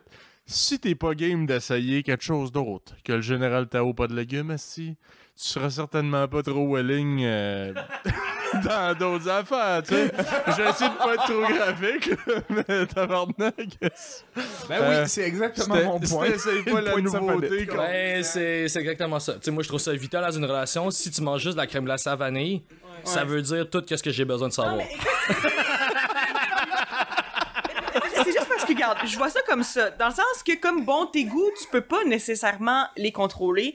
Mais moi, les gens qui refusent de goûter, C'est ça le truc, c'est ça mon turn-off. C'est genre, moi- moi aussi, ça. je sais que je vais pas aimer ça, mais t'as jamais mangé ça, ça, ça, me- ça me dérange. Ah, mais c'est parce que c'est ça l'affaire aussi, c'est que, tu sais, si. Mettons, je me souviens, là, legit, là. Il y, y- avait un, il y avait un gars que je fréquentais que, genre, j'ai, moi, là, je tripe dans la vie, puis comme, ben, c'est ça, vous le savez, ça fait, je sais pas tant, mais, comme, moi, j'aime vraiment ça, la mangue. Puis avec euh, avec notre père, on mangeait souvent ça avec comme du sel puis du citron sur la mangue. Oui, oui. Puis euh, c'est vraiment bon. Puis il y a beaucoup, beaucoup de pays, euh, en tout cas en, en Amérique du Sud, puis tout ça qui font ça. C'est très commun. Là. Euh, mais c'est ça. Puis moi, j'adore ça. Je trouve ça tellement bon. Mais je sais que ça sonne un peu bizarre pour les gens qui sont habitués à comme, bon, les fruits, c'est juste sucré, de rajouter du sel dessus. Mais ça fait ressortir le goût du fruit. C'est tellement bon. Puis moi, j'aime vraiment ça. Puis il y a un assaisonnement qui s'appelle le tahine, que c'est genre une, c'est une petite, euh, un assaisonnement comme en poudre, là, puis c'est comme chili, lime, sel. OK? Puis moi, je mets ça sur mes fruits, puis genre, je tripe ma vie. Puis, j'avais dit au gars quand je fréquentais, j'étais comme, hey man, goûte ça, c'est tellement bon. Puis il était genre, ah man, non, ça, je veux pas. Ah, c'est genre- ça? Ah non, moi, je goûte pas. Ah, mais, mais je juste, tu y goûtes. Tu me dirais que ça goûte la marde, là. Mais c'est ça, exactement! Tu- non, regarde, si tu le mets dans ta bouche, puis t'es comme, c'est dégueulasse, je vomirais live, je serais genre, fine, mais tu l'as mis dans ta bouche, tu sais, t'as essayé. Mais tu sais, moi, juste, les gens qui veulent même pas essayer, on dirait que, genre, on dirait que ça, ça me fâche, man. Pour vrai, ça me Ouais. fâche, je suis comme... Tu te dis, garde, j'ai un petit morceau de marde, mets-le dans ta bouche. non! Resti, il est pas game. pas. Tabarnak. Écoute, notre amitié, ça va, ça va s'arrêter là. Ça va s'arrêter là. T'es pas game, merci, Carlis. Je, je serais pas à ça. Mais on fait la même chose. Ça va être un turn-off. En Asie du Sud-Est, ben, je sais pas pour les autres portions asiatiques de la planète, là, mais euh, du, du coin que mes parents sont originaires. Euh, même principe, sel, euh, assaisonnement chili. Là, c'est du piment à langue d'oiseau dans ce cas-ci, puis euh, du jus ou en tout cas un, un zeste.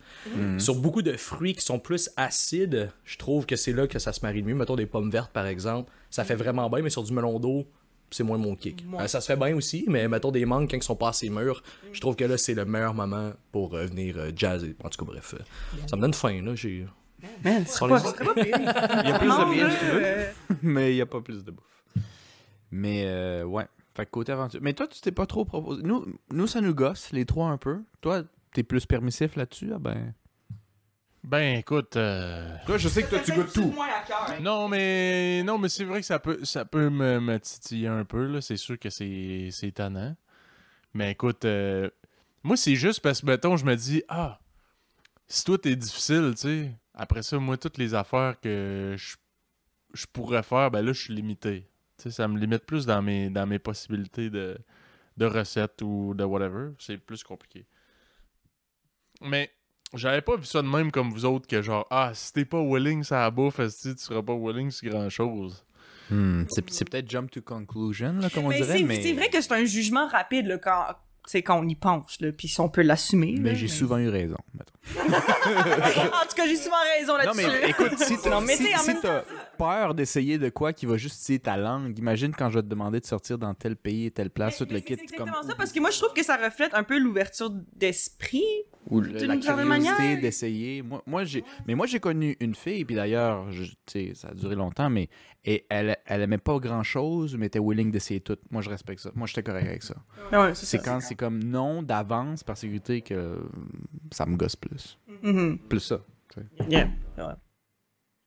Ben moi, non, moi pour vrai, je- peut-être moins que vous autres. là. Ok. Peut-être moins que vous autres là-dessus.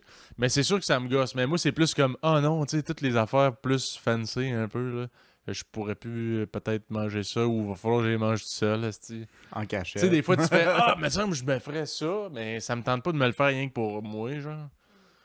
Ben là, si l'autre, ça ne tente pas, Chris, je me ferais pas un gros calice de, de poulet au beurre rien que pour moi, là, genre. euh, Ben, ouais, mais c'est ça aussi quelque chose, ben, parce que, veux, veux pas, vu que je suis une foodie, puis genre, j'aime vraiment ça cuisiner, ben, je me dis, tu imagine, genre, je suis en couple avec quelqu'un qui est fucking difficile, puis genre, je suis pognée pour tout le temps cuisiner dans la même affaire, ça va être lourd en esti, là. En tout cas, Tu disais, hey, esti, me semble, je filerais un gros crise de poulet au beurre à soir. Bon, moi, tu peux me faire un grilled cheese. Ah, tabarnak! Ouais, non, puis le plus, c'est que, tu sais, genre, je, co- je connais, je connais des gens qui sont dans des situations comme ça, qui sont en couple, puis qu'il y a une personne qui est difficile, puis l'autre non. Puis genre, j'entends parler de ça, puis je suis comme... Puis t'as dit qu'ils étaient en couple, ces gens-là, right? Ouais, Ok, c'est comme ça que ça s'appelle, cette relation-là. D'accord. Mhm. Mais c'est ça, puis genre, je suis comme... On dirait que je m'imagine mal, mais bon, regarde, si à un moment donné, euh, comme... euh, tu sais, euh, mon âme sœur finit par être quelqu'un qui est difficile, ben regarde, it is what it is, là, on verra rendu là euh, si je rirai autant, mais comme... Pour l'instant, je suis quand... je- je- on dirait que je sais pas, l'idée, je trouve ça plate un peu. C'est drôle, je dis ça parce que. Non, t'allais dire quelque chose? Ah ben, euh, renforcer sa position. euh, je suis très quelqu'un qui est tellement... euh, il apprécie tellement, j'accorde tellement d'importance à la nourriture à l'exploration de la nourriture, à manger des choses qui sont autant raffinées ou très communes, mais travailler vraiment beaucoup, ou à l'inverse, super épuré pour le Ça, respecter. ça, ça, ça a aussi beaucoup rapport avec les cultures aussi, je pense. Puis justement, c'est ça que, tu sais, moi, j'aime tellement ça, en apprendre sur les cultures, puis tout, que j'ai l'impression que comme c'est une bonne manière d'apprendre quelque chose sur la culture en mangeant leur nourriture. En tout cas, moi, ça a comme une, toute une signification. Il y a peut-être, tu sais, j'ai jamais vu ce point-là, mais on a peut-être eu l'avantage sans s'en rendre compte de parce qu'on mangeait québécois à l'extérieur, mais d'une autre Ah, culture à la ça. maison. Et ça, excuse de te couper, Marcos, mais justement, j'en parlais avec une amie récemment, que je disais justement que, parce que il y avait une de mes amies qui me demandait, tu sais, comment ça tu connais autant de choses sur la nourriture, parce que genre, je sais pas, j'avais juste drop des facts de même, genre de cuisine, puis j'étais comme, ben, first of all, j'aime la cuisine, je regarde beaucoup de vidéos de cuisine, mais j'ai dit, tu sais, moi, justement, euh, comparé à, par exemple, mon ex-coloc qui, elle, elle a grandi avec sa mère qui faisait tout le temps les mêmes repas chaque semaine, euh, ce qui est bien correct, mais c'est juste si nous, on a grandi avec des parents qui étaient assez foodie eux-mêmes, fait que comme, ils, ils essayaient beaucoup de cuisine, puis c'était pas, de la cuisine du même pays, c'était pas genre tout le temps, tu sais, la même affaire, ça variait vraiment beaucoup, fait que je pense que veut pas, ça nous a comme aidé à genre apprécier ça, là, j'imagine, mais ouais. Je réalisais pas quand j'étais petit qu'on avait des lunchs quand même un petit peu plus en haut de la moyenne. C'est vrai que j'ai jamais, jamais, jamais eu, même les pires journées, des sandwichs au ballonné plus margarine. là. Mais euh, mis à part ça, c'est le fait, ouais.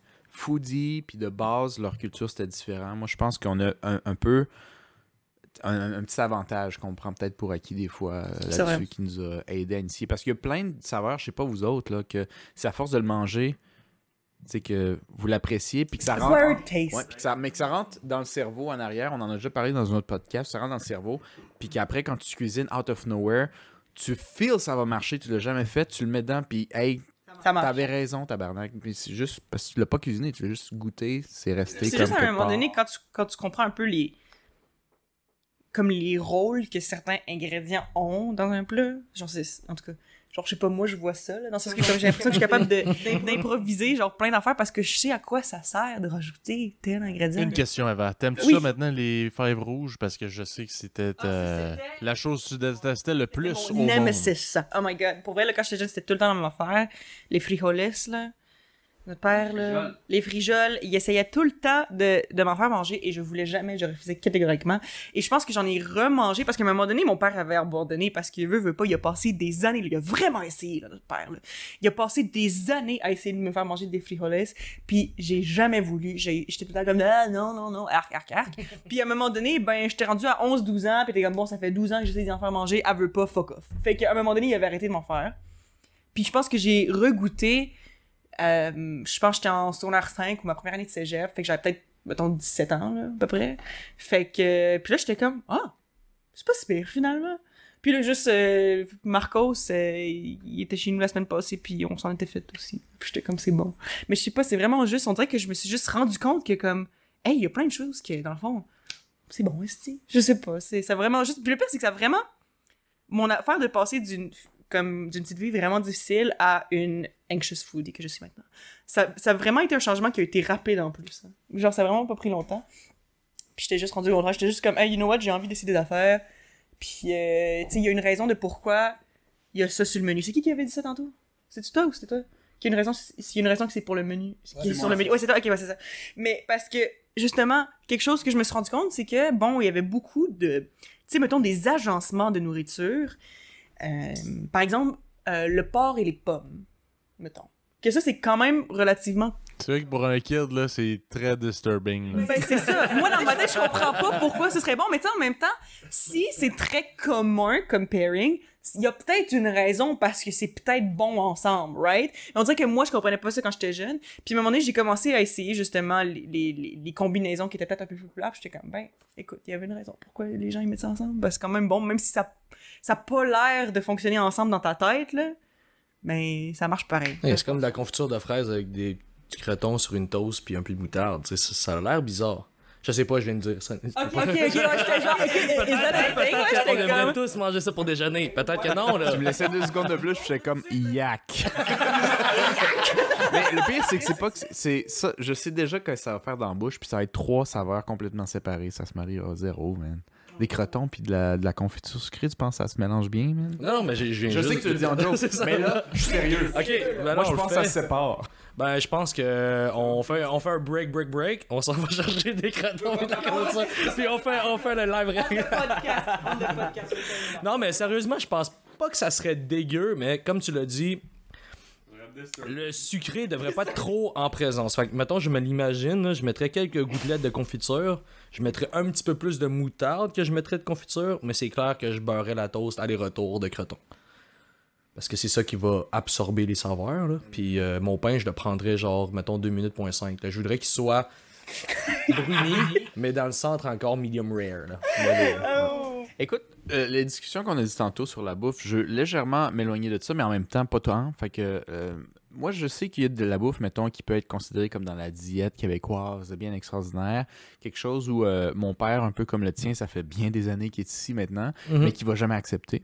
Qui va Oui. jamais aimer. Donc, nous, le nôtre, le mien qui vient à l'esprit, c'est que notre père, il a dit euh, Je vais mourir au Québec, mais moi, fuck le beurre de pinot. Ok. Ça, c'est. ça, c'est- ça, Ah c'est- ouais? ben oui. Je savais même pas, tu vois. je Moi, il me l'a dit pas. plusieurs fois parce qu'on déjeunait souvent ça, puis il me dit Vous êtes toutes dégueulasses. Je peux pas croire que vous êtes mes enfants. mais, je- mais ça, c'est un des trucs qu'il a dit. Puis j'ai déjà entendu du monde, par exemple, une femme euh, avec qui je travaillais à, à Québec. Elle était de descendance allemande. Elle est arrivée ici à 20 ans, puis elle avait comme 50 quelques. Puis elle a dit J'ai essayé plusieurs fois, mais moi, j'aime pas quand c'est baigné dans la sauce. Fait que poutine, hot chicken, je pourrais jamais. Puis là, je dis Mais tu considères québécoise Oui, mais pas pour ça, genre. Fait que je me demandais si pas nécessairement toi, parce que t'es techniquement pas mal québécois, mais genre, est-ce que ton père a encore quelque chose d'ici ou plusieurs choses qui ou ta mère qui sont C'est comme, c'est non incapables? catégorique. Genre, ce C'est- sera jamais. Je, je- je pourrais jamais m'adapter là-dessus. On part de loin parce qu'effectivement, les deux, ils sont d'une certaine manière très étroits d'esprit sur l'exploration alimentaire caucasienne. Ok. Ok? Si on avait la chance d'être invité plus jeune à un anniversaire de- d'enfant, ben euh, mes parents me questionnaient, que je questionne nos parents, à savoir c'était quoi le menu et qu'est-ce que ma mère allait m'apporter ou me donner comme sac à lunch que la mom ou le dad là-bas me fasse réchauffer parce que moi c'est pas vrai que je mange de la pizza pour souper. Il y a pas les quatre groupes alimentaires puis c'est juste de la bouffe grasse par exemple. Ah ouais? Fait que la Ok, première fois que je suis allé manger au McDo, c'est de l'argent que tu sais, je me suis un McDo que je me suis acheté moi-même. Ah Mais, ouais. mais, mais c'est une question de santé plus qu'une question de ça goûte la C'est merde. bien là. culturel, sur tes parents en particulier? Ça vient-tu. Oh, excuse-moi, on n'arrête pas de parler par-dessus, mais ça vient-tu d'une espèce de jugement envers, mettons, la nourriture d'ici qui en général est moins santé ou est-ce que c'est vraiment juste basé sur genre est-ce que c'est santé ou pas? Je pense que c'est pour les affaires qui sont vraiment pas santé, comme mettons de la pizza précisément, ou tu sais, les- du McDo, tu sais, des affaires de même qui étaient eux, c'est pas nécessairement quelque chose qu'on veut encourager. Quand on avait du fast-food à la maison, c'était PFK seulement, mais tu sais, de la nourriture frite. Je veux dire, c'est qui qui a besoin de se faire convaincre? Qui qui a besoin de se faire convaincre que c'est bon? On comprend que c'est bon dans la bouche, regarde. On le sait que c'est pas. Ça, ça t'as le droit. Manger rien que la peau, ça, y a pas de problème. Mais la pizza, tabarnak. Que je te vois manger une pizza. Va te faire un lunch, c'est pas vrai, tu vas manger ça. c'est ça, ouais. Fait que euh, moi, j'ai remarqué, mettons, la différence culturelle alimentaire parce que justement, j'étais, je commençais à être invité chez des gens, puis je mangeais chez, mettons, un Québécois, une Québécoise, peu importe. Et à quel point il y avait une différence dans l'attention du détail, sur la complexité de la recette, sur les ingrédients utilisés, pas nécessairement sur le prix coûtant, mais le travail qui va avec. Puis une des recettes qui dérange mon père, et ça, ça va être à vie, comme tu l'as décrit tantôt, j'en suis convaincu, mais c'est euh, le spaghetti. Ah ouais? Elle peut pas. Il est pas capable. Mais essayez. Ouais, ouais, non, puis ça pue, là. On fait du spag, là. Euh, Plus jeune, ma mère, elle faisait du spag parce que ma mère, elle avait deux recettes, disons, nord-américaines, caucasiennes.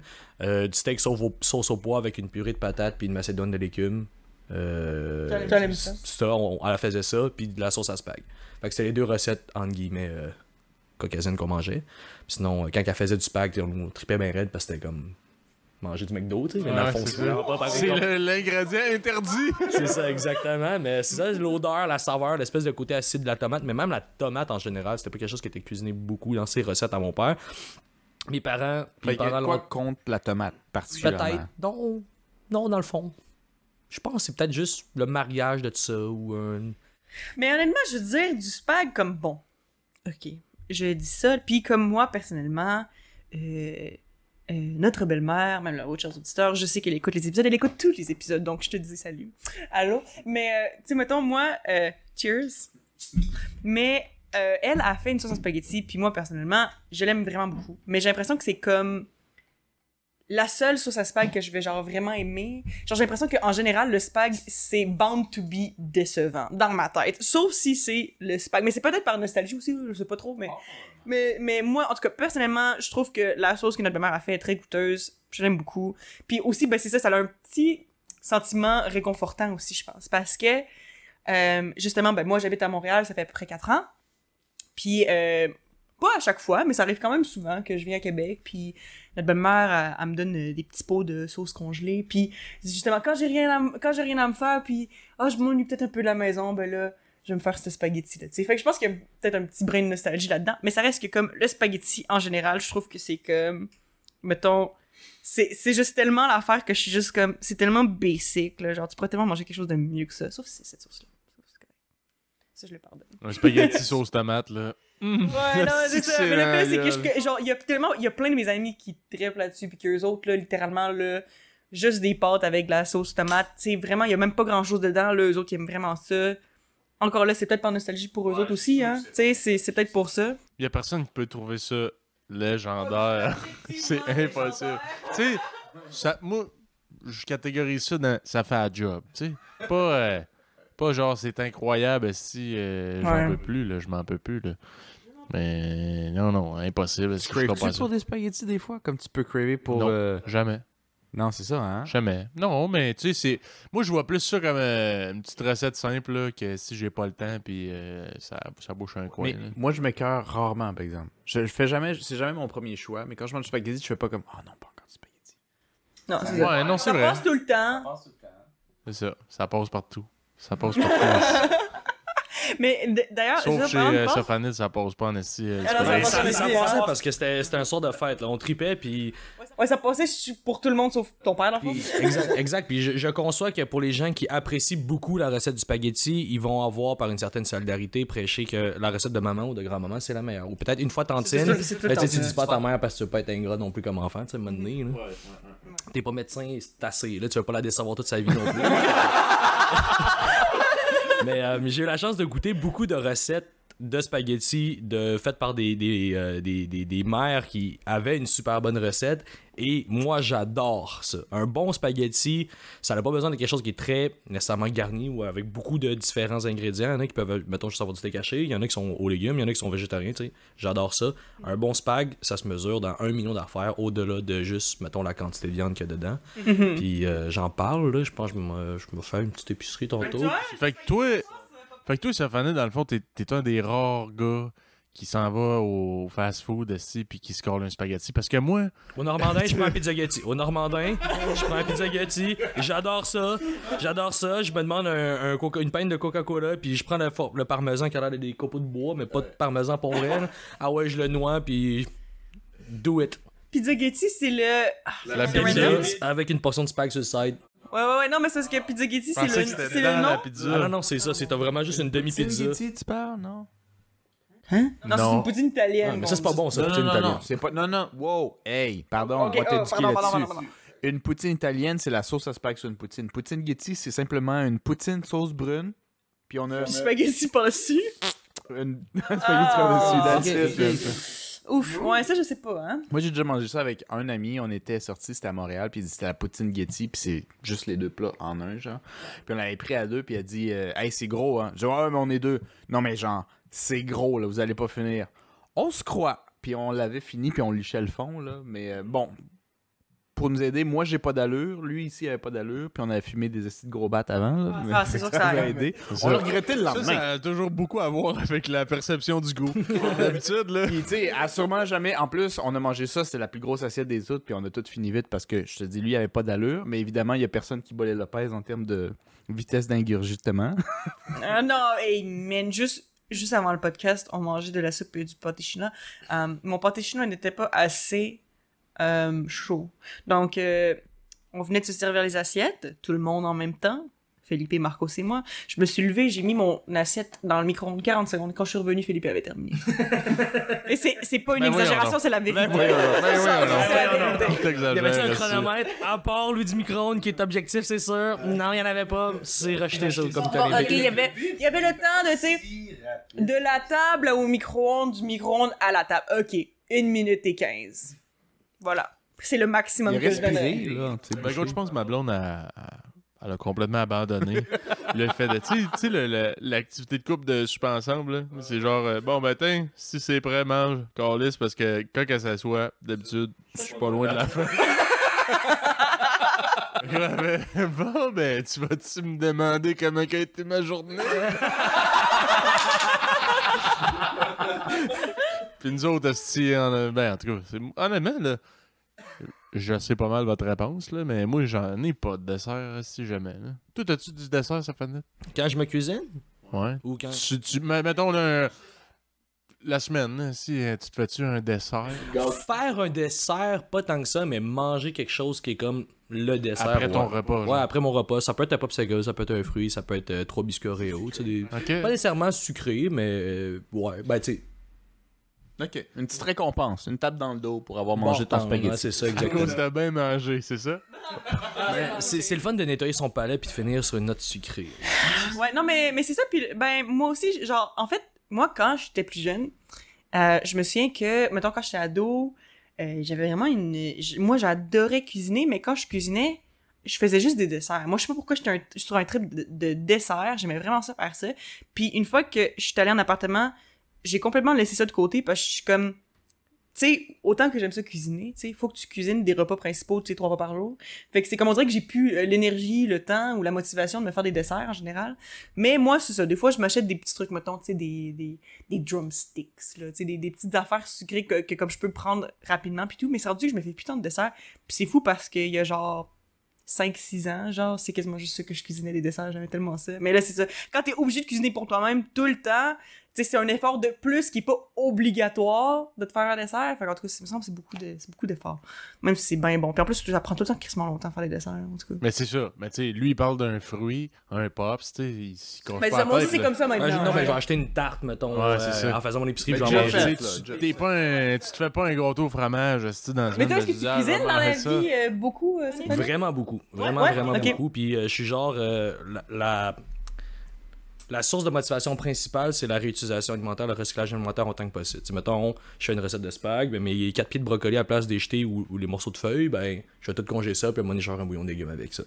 Ouais, euh, bien. j'achète un poulet entier, ben, je vais le décortiquer, garder 3, 4, 5 carcasses, faire un bouillon de. et- et- etc. etc. Que ça, c'est la chose principale qui me motive quand je suis à manger.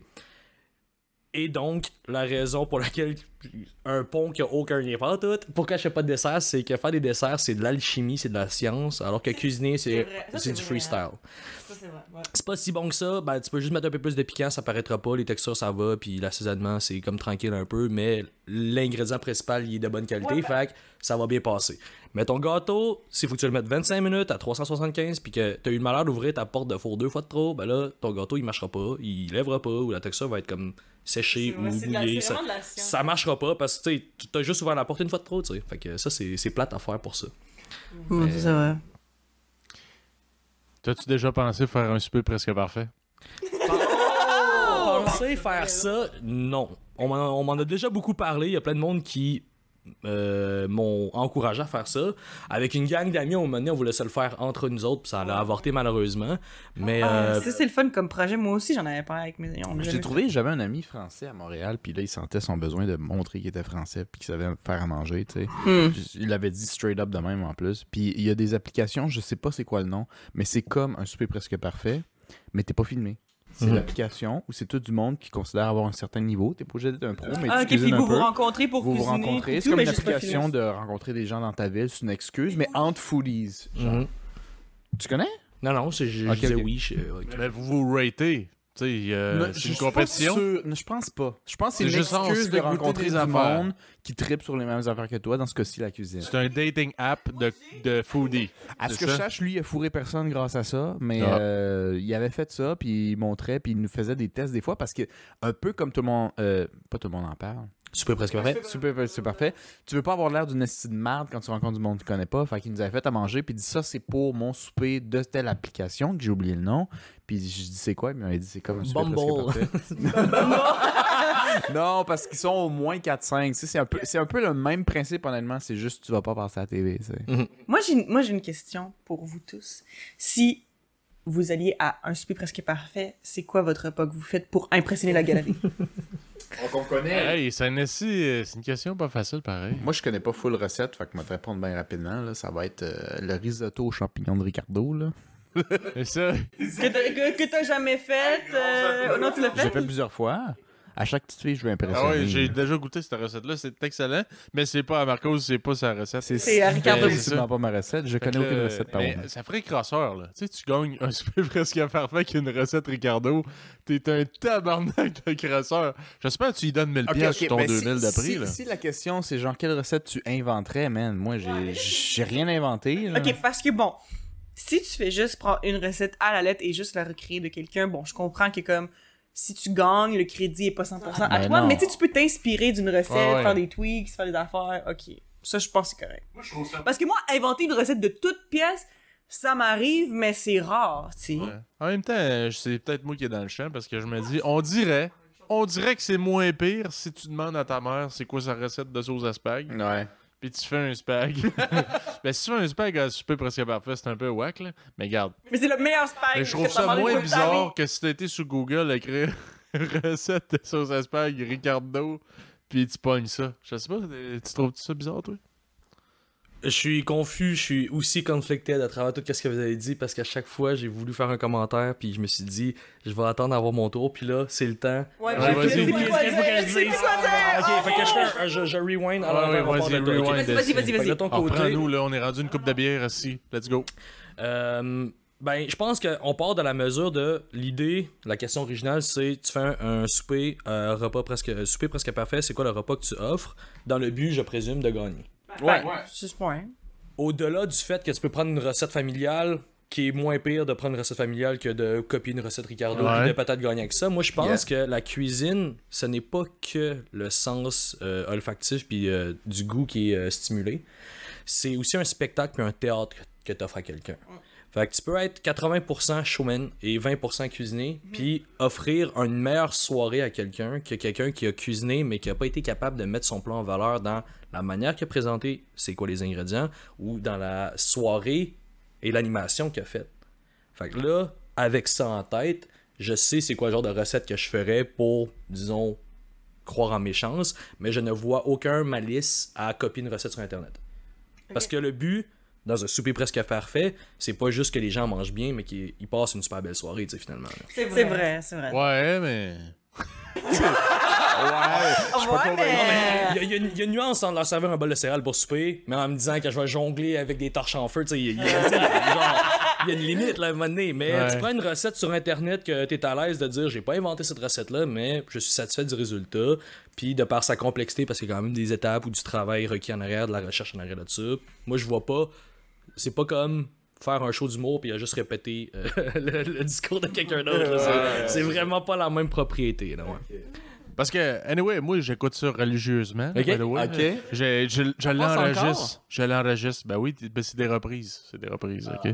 Mais moi, je suis en retard. Je suis en retard, mais j'aime ça parce que je trouve, dans un souper presque parfait, il y a tout le temps, genre, un weirdo. On dirait, c'est sûr qu'il sélectionne un weirdo. Il doit avoir des entrevues, je sais pas, ou ben, il y a un ratio weirdo, euh, gens normaux, là. mais il y en a tout le temps un soit qu'il a pas de talent, ou soit il a une, tellement une grande gueule, puis il est genre, moi je vais toutes les torcher, puis là t'arrives à son souper, puis ça chie bien raide. Puis c'est tout le temps le, le- la pire note, c'est cette personne-là qui est trop C'est ça, parce que là, depuis le début, il arrête pas de faire ça goûte la merde, pis tout, puis là t'arrives à son souper, puis c'est un esti de saumon sec, dégueulasse, avec une entrée, esti, euh, salade César, ben straight, avec, euh, je sais pas moi, un dessert congelé, là, qu'il a ramassé euh, chez Costco, je sais pas. Je dis de la merde, là, mais. Mais c'est-à-dire. c'est ça. Fait que moi, je, je goûte ça. Moi, je trouve ça crissement divertissant. là. Mais. honnêtement, là, je me suis posé la question à un moment donné. Je mettons que j'irais là, un super par- presque parfait. Tu sais, je serais-tu compétent? Parce que moi, j'ai pas. J'ai pas des recettes incroyables, là, mais je suis bon pour genre un peu comme, comme toi tu dis, là, moi je vide dans le frigo. là. Je fais genre ok ça, là, Chris c'est sur le bord, ok pas. Ça, ça va être bon avec ça, pis ça, pis ça, pis c'est une recette qui existe pas. Si je savais de quoi, pis tu fais, tabarnak, c'est pas, c'est pas pire ça, c'est quoi ta recette? Ça n'existe pas. ça ça n'existe pas, ça a pas de nom. Et ça ne sera jamais recréé avec aujourd'hui. C'est une expérience complètement Un unique. petit tout ce qui est ça. master. Ouais, c'est vrai que vous deux, vous êtes bons là-dedans. Ben c'est, c'est, je trouve c'est triste d'acheter de la bouffe puis de l'acheter. Moi, Ben oui. puis c'est peut-être parce que culturellement parlant, je viens d'une famille plus modeste. Ça, c'est peut-être quelque chose qui m'appartient seulement aussi le seul dans mes frères et sœurs qu'on- que je vis ça. Mais je trouve que acheter de la nourriture, il y a une différence entre trop d'en acheter, puis après ça, juste avoir été lâche ou, mettons, mal organisé, puis là, ben, tu sais, j'étais 25-30$, piastres, whatever, de bouffe. Je trouve ça vraiment horripilant comme comportement. Fait qu'à partir de là, recycler toute ma bouffe puis faire des tout skis, tu sais, c'est la première chose que j'ai appris en appartant en appartement. là. Mais est-ce que t'as du talent culinaire dans le sens, genre, je te dis, hey go, tu me fais un souper, euh, genre 5 étoiles, là, euh, chic, là, gastro gastronomique, là, T'es- t'es-tu capable? Ou genre, euh, faut vraiment que t'aies recours à Internet, là? Euh, je suis entraîné d'une certaine manière à la cuisine classique française. Fait que de cette façon-là, pour moi, c'est pas quelque chose qui est difficile à faire. Mettons faire un canard confit, un canard laqué, ou ben. euh, sais, Ah, un- c'est ça. Tabarnak, moi, faudrait que j'aille sur Internet. que mettons, mettons, je fais un risotto demain, j'ai pas besoin d'avoir de proportions là, je suis capable de tout ramasser. Je sais, je sais quoi faire. Puis, mettons, tu parlais de salade César bien banal tantôt, ben ça m'amuse parce que c'est le genre de choses que j'aime servir. Mais à la place de te faire une salade César, ben là tu fais la vinaigrette.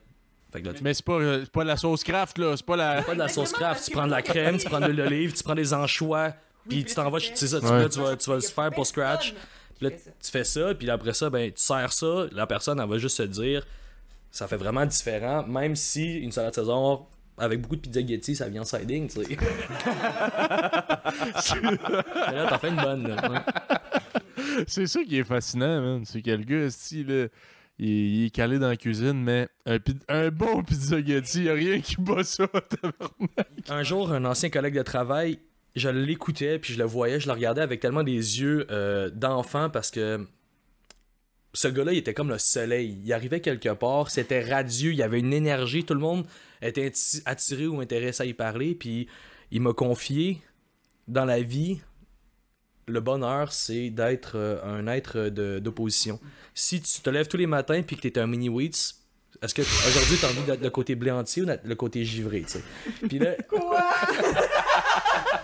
ben, je pense que ça, ça le dit, tu sais. Tu peux être straight, dans tu peux être straight dans la vie de tous les jours, puis ça va, tu peux être très vanille, en autant qu'il y a la balance, il y a l'équilibre entre, après ça, ben, je vais me manger du caviar qui va me coûter 80$ l'once, puis une bouteille de champagne, puis une bouteille de vodka pour souper, parce que là, je me garde avec ma blonde, mais je vais manger le lundi du pâté chinois, parce que c'est toujours ça que je fais, le mardi du macaroni à la viande, le mercredi, ça va être whatever, tu sais. Puis ce gars-là, il était tout le temps dans les oppositions comme ça, puis je trouvais ça vraiment beau, à quel point, malgré ce qui a l'air d'être une structure de vie, tu sais, ben trop rangée, c'est tout le contraire. Le gars, il était pas nécessairement ben trop rangé, plutôt que il se permettait de vivre euh, très peu, beaucoup d'excès et le reste du temps la stabilité. Santé. Cheers to that. Let's go. À toi, Bonari. Bon, cheers. euh, Bon Henri cheers. Callis. Puis toi, Marcos, euh, avec ta recette euh, de risotto Ricardo, tu serais confiant de gagner la compétition? Est-ce que tu miserais sur l'animation ou ben tu ferais all-in? La seule manière, Moi, que je, gagne, la seule manière que je gagne, ça faudrait que je pique la créativité de notre père quand il nous faisait essayer de manger des de légumes dégueulasses quand on était petit. Puis c'est commencer ferais à les des sculpter. petits, euh, ouais, tu ferais des petits go-karts en carottes. Prendre les estis de carottes, ouais, euh, chauffer, puis faire des roues avec ça, puis tout le kit, puis leur raconter une histoire. Fait que là, je fais comme un- un- une légende urbaine. C'est une légende des contes là, des pays d'en haut. Là. Puis là, le, le déjeuner, c'est comme la première partie. Là, je mets un peu de... La petite magie. Puis ça goûte calissement les légumes vapeur de merde. Là. Mais tu sais, genre, je veux dire, t'es impressionné pareil parce que là, tu veux savoir le reste de l'histoire, mais là, faut que tu finisses ton entrée avant. Euh, Moi, je pense que j'irais sur le théâtral parce que, ouais, non, je, je me fais pas tant confiance sur mes skills de, de cuisine dans une compétition. Moi, je pense que pour monsieur, madame, tout le monde, je me défends. Ouais, non, mais Chris, aussi, il y a le contexte, là. T'es pour une compétition. Même si t'as pas de talent culinaire, tu peux en masse faire tes recherches puis faire, OK, tu sais, qu'est-ce qui est fancy? Tu sais, sans dire que t'es capable de le reproduire dans la vie de tous les jours, dans ta semaine. là. T'es capable de checker sur Internet comment ça se fait puis dire, OK, là, je vais faire ça. genre. C'est sûr qu'il y a pour des la bouffe- recettes à tester. La bouffe, c'est gros. euh, le résultat se mesure dans les détails, puis c'est vraiment pas grand chose. Mais mettons, tu te fais une recette, puis tu as besoin de bouillon de poulet. C'est vraiment facile de prendre le crate de bouillon de poulet, soit sans sodium, ou en tout cas 50% moins de sodium, ou n- original, ou bien te faire toi-même ton propre bouillon de poulet. Puis la qualité du plat, en faisant juste cette variation-là, c'est super, super banal.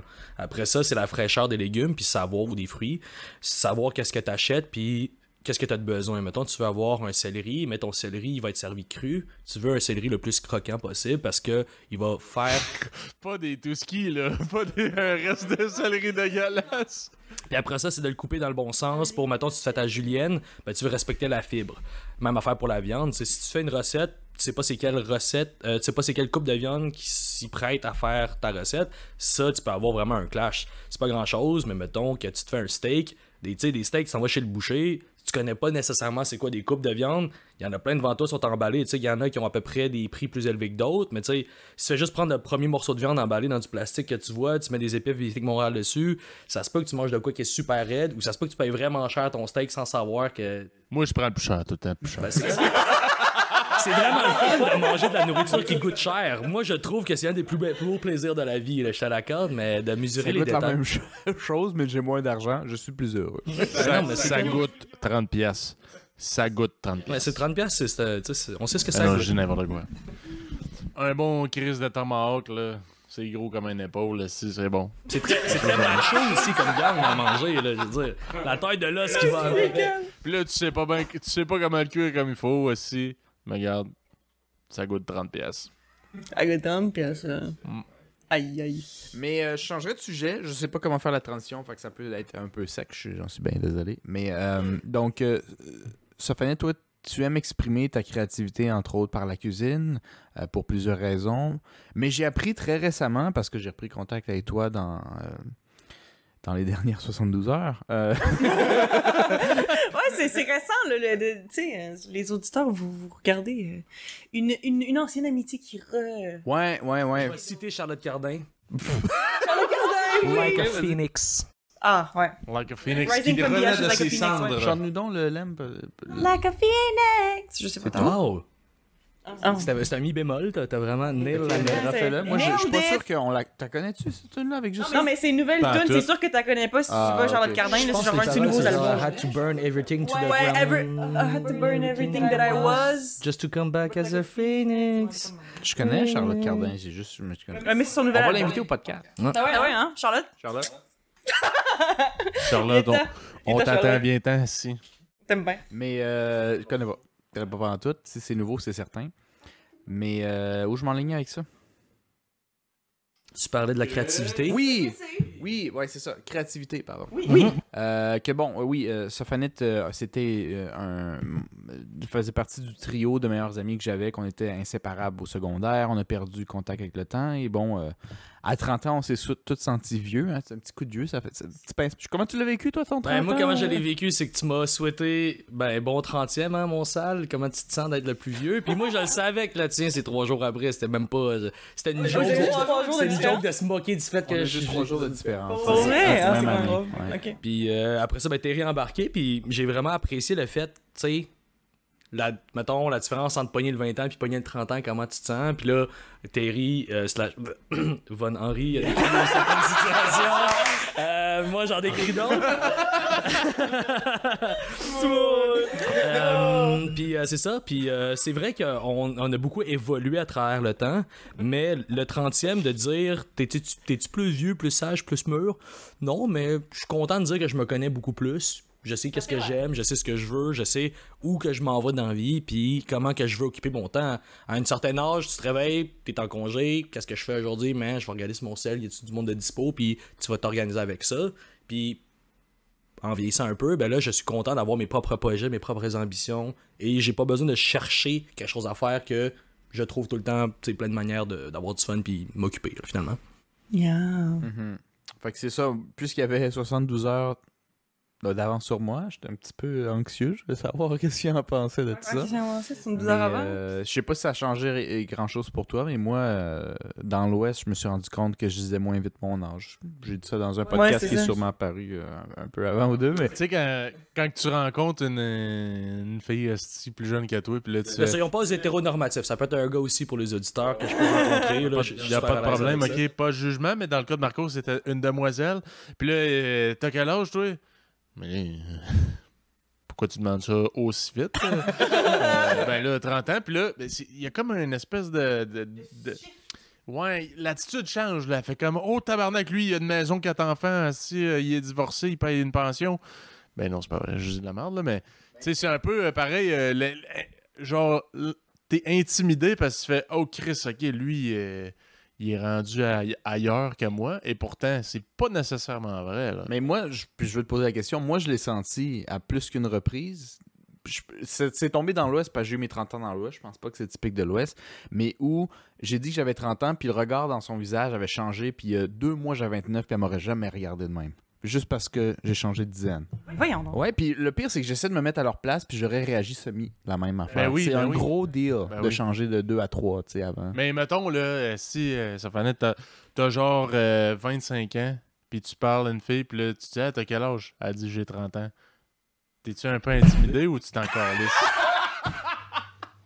T'en calisses? Ben, moi, pendant longtemps, ça fait déjà très longtemps dans ma vie que quand que je me fais questionner sur mon âge, puis pour ceux qui me connaissent bien, pour ceux qui me côtoient beaucoup, c'est une réponse qui est fixée dans le béton. Tu me demandes quel âge que j'ai et je réponds toujours que j'ai l'âge d'aimer et d'être aimé en retour.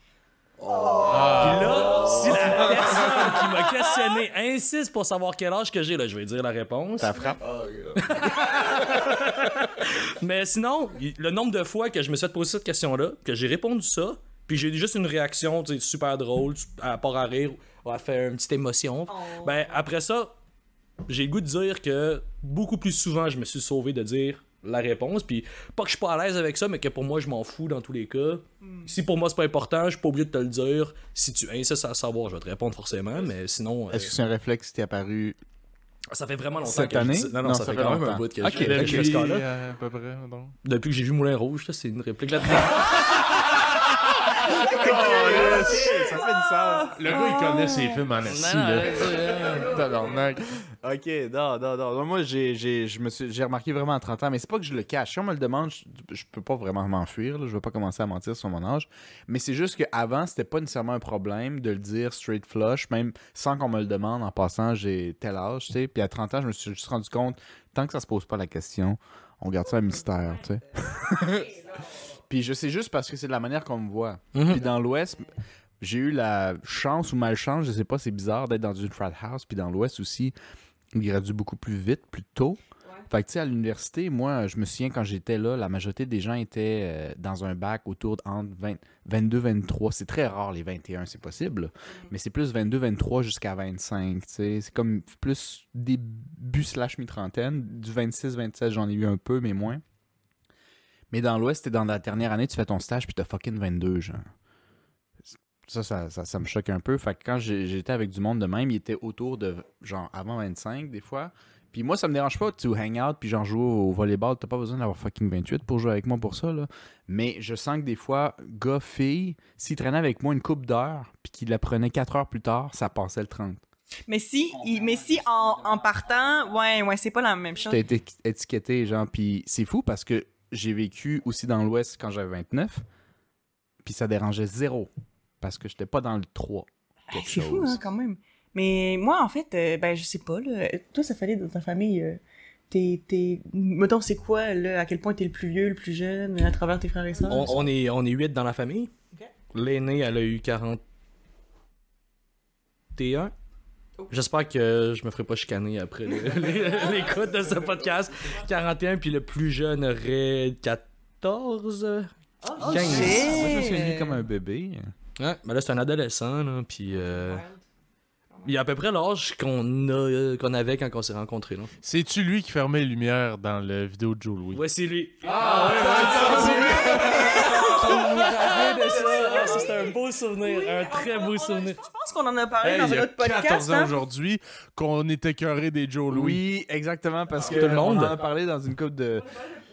On a une écurette aiguë des Joe Louis parce qu'on a gagné des coupons à Ouais, on, a, hey, on a eu ben trop, là. Je veux dire, on s'est sé- séparés à quatre, puis on Oui, avait trop. On en quatre, avait trop, puis c'était dans le temps où ils sortaient les jumbo, puis c'est pas écrit sur le papier, tu peux pas prendre les jumbo. Fait que tu prenais du jumbo tout le temps pour rentabiliser le ticket, mais c'était rendu, man, je pense qu'on devait en pusher, man, pour se rentabiliser.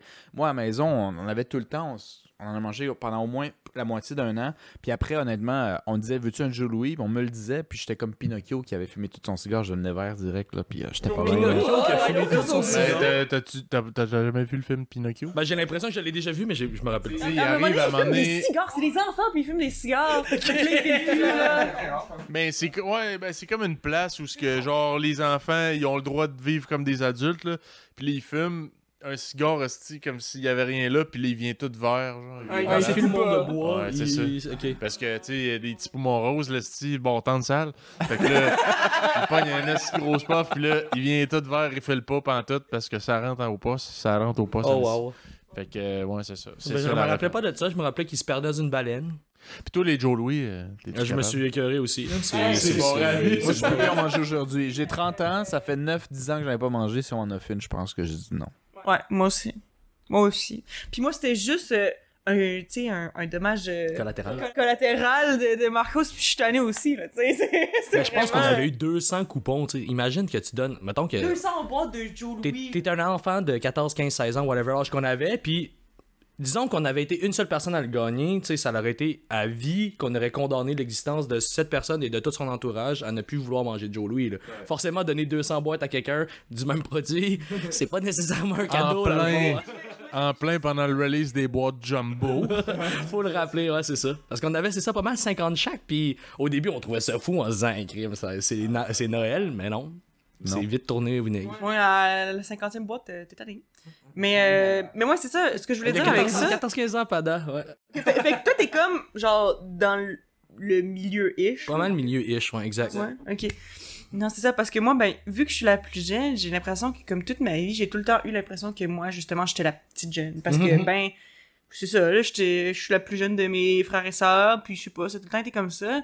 Puis là, on dirait que ma- maintenant, justement, je suis rendue à, à, à 24 ans, puis... euh, comme ben mon cercle d'amis veut, veut pas genre tu sais quand tu sors du secondaire ben tes groupes d'amis commencent à varier en âge parce que Mhm. quand t'arrives au cégep ou à l'université, t'es plus euh, limité à genre, ah, cette année-là, c'est cet âge-là. Puis, ben, j'ai, dans mon groupe d'amis vraiment proche, je pense que je suis la plus vieille. Peut-être pas tout à fait. Je pense qu'une de mes amies qui est plus vieille que moi, elle a genre un mois de plus que moi. Ok, fait que la plupart des gens sont plus jeunes que moi. Puis on dirait que ça, c'est quelque chose qui est vraiment bizarre de changer de rôle tout à coup, de genre, être tout le temps le bébé à genre être tout à coup genre la doyenne. En plus, je suis juste comme, on dirait que c'est comme, c'est un concept qui est tellement genre bizarre pour moi là, genre, mais faut que, faut que je m'habitue. Mais on dirait que genre, je sais- pas, j'arrive à 24 ans puis j'ai un coup de vieux puis je suis comme, je devrais pas avoir un coup de vieux à 24 ans. Genre, c'est pas normal. C'est vraiment juste parce que toute ma vie, j'ai été considérée comme le bébé puis là, c'est bizarre. là. C'est comme, genre, je pense pas que c'est normal que j'ai un coup de vieux à cet âge-là. Mais bon, j'en ai. J'imagine comme tous les derniers de toutes les familles, probablement. Ouais, peut-être. peut-être, parce que tu tu- tu sais, c'est ça, là. T'es- tout le temps, justement, ah, t'es là, enfin, ah, t'es ah, t'es là. Je sais pas. Puis, tu sais, en plus, veux, veux pas, tu en plus, ben, comme, tu sais, dans ma famille, comme, bon, c'est sûr qu'il y a, euh, tu sais, les, les, les, euh, nos, euh, notre demi-frère et demi-sœur, mais comme, ça reste que, mettons, genre, comme, entre moi et mes frères, qu'on a les mêmes parents, j'étais la plus jeune et la seule fille, fait que je pense que ça a beaucoup joué dans comment j'ai été traitée, là, dans ma vie. Puis vous avez combien d'années de différence? Deux? Deux, Trois. Trois avec Philippe. Puis Louis? Euh, Euh, puis avec Enrique, excusez. Euh, Marcos. Quatre, Ouais, c'est ça. C'est ça avec moi. Ok. Ouais, c'est genre 3, 5 avec celui qui prend son bain et 6 avec toi. Qui prend son bain. Ouais. Ouais, il prend J'adore toujours ça. son bain. Ouais, Ouais. Ça fait du sens. Il Ouais, est- voilà. C'est un, c'est un gars propre, si tu veux qu'on te dise. Mais Euh, oui, il, regarde. il aime vraiment ça. Lui, le- l'hygiène, là, c'est son trip.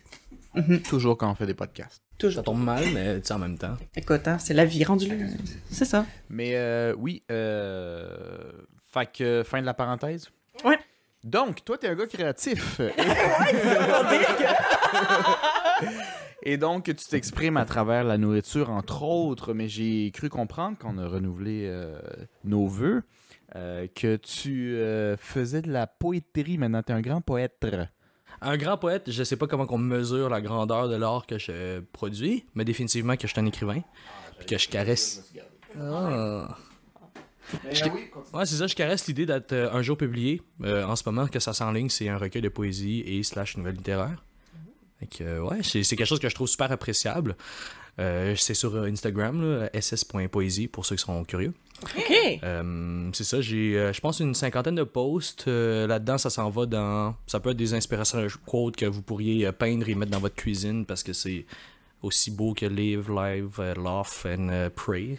Ça peut être aussi des choses un peu plus érotiques. Il y a quand même, je dois le mentionner, un réservé que c'est un auditoire minimum 18 ans et plus là, parce que c'est suggestif parfois. Suggestif comment, mettons?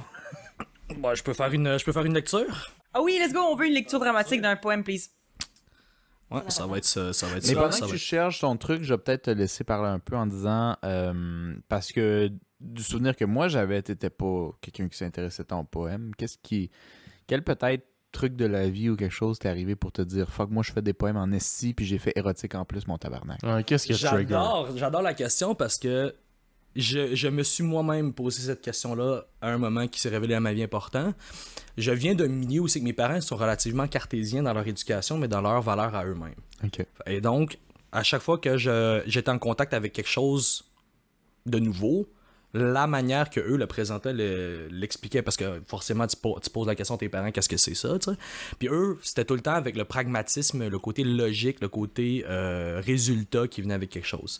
Et donc, l'exploration de l'art n'a pas été favorisée dans ma famille par l'éducation de mes parents, pas par mauvaise volonté, plutôt que ça n'a pas de but, entre guillemets, versus, tu faire un doctorat pour être médecin. À moins que tu sois violoniste ou pianiste. C'est ça, euh, c'est ça, ça, ça, c'est pour faire une carrière, c'est pas juste pour avoir du fun. Ben, fait là, en vieillissant, je me suis rendu compte que de mon côté, dans ma personnalité, je suis quelqu'un qui est expressif, mais qui est émotif aussi beaucoup. Puis on m'a outillé à être cartésien puis à être pragmatique, mathématique, alors que c'était me dénaturer d'une certaine manière. Sans dire qu'ils ont mal fait mon éducation. Tu sais, je suis un peu bizarre, mais sinon ça va bien. là. mais, euh, euh, C'est fonctionnel. Aujourd'hui.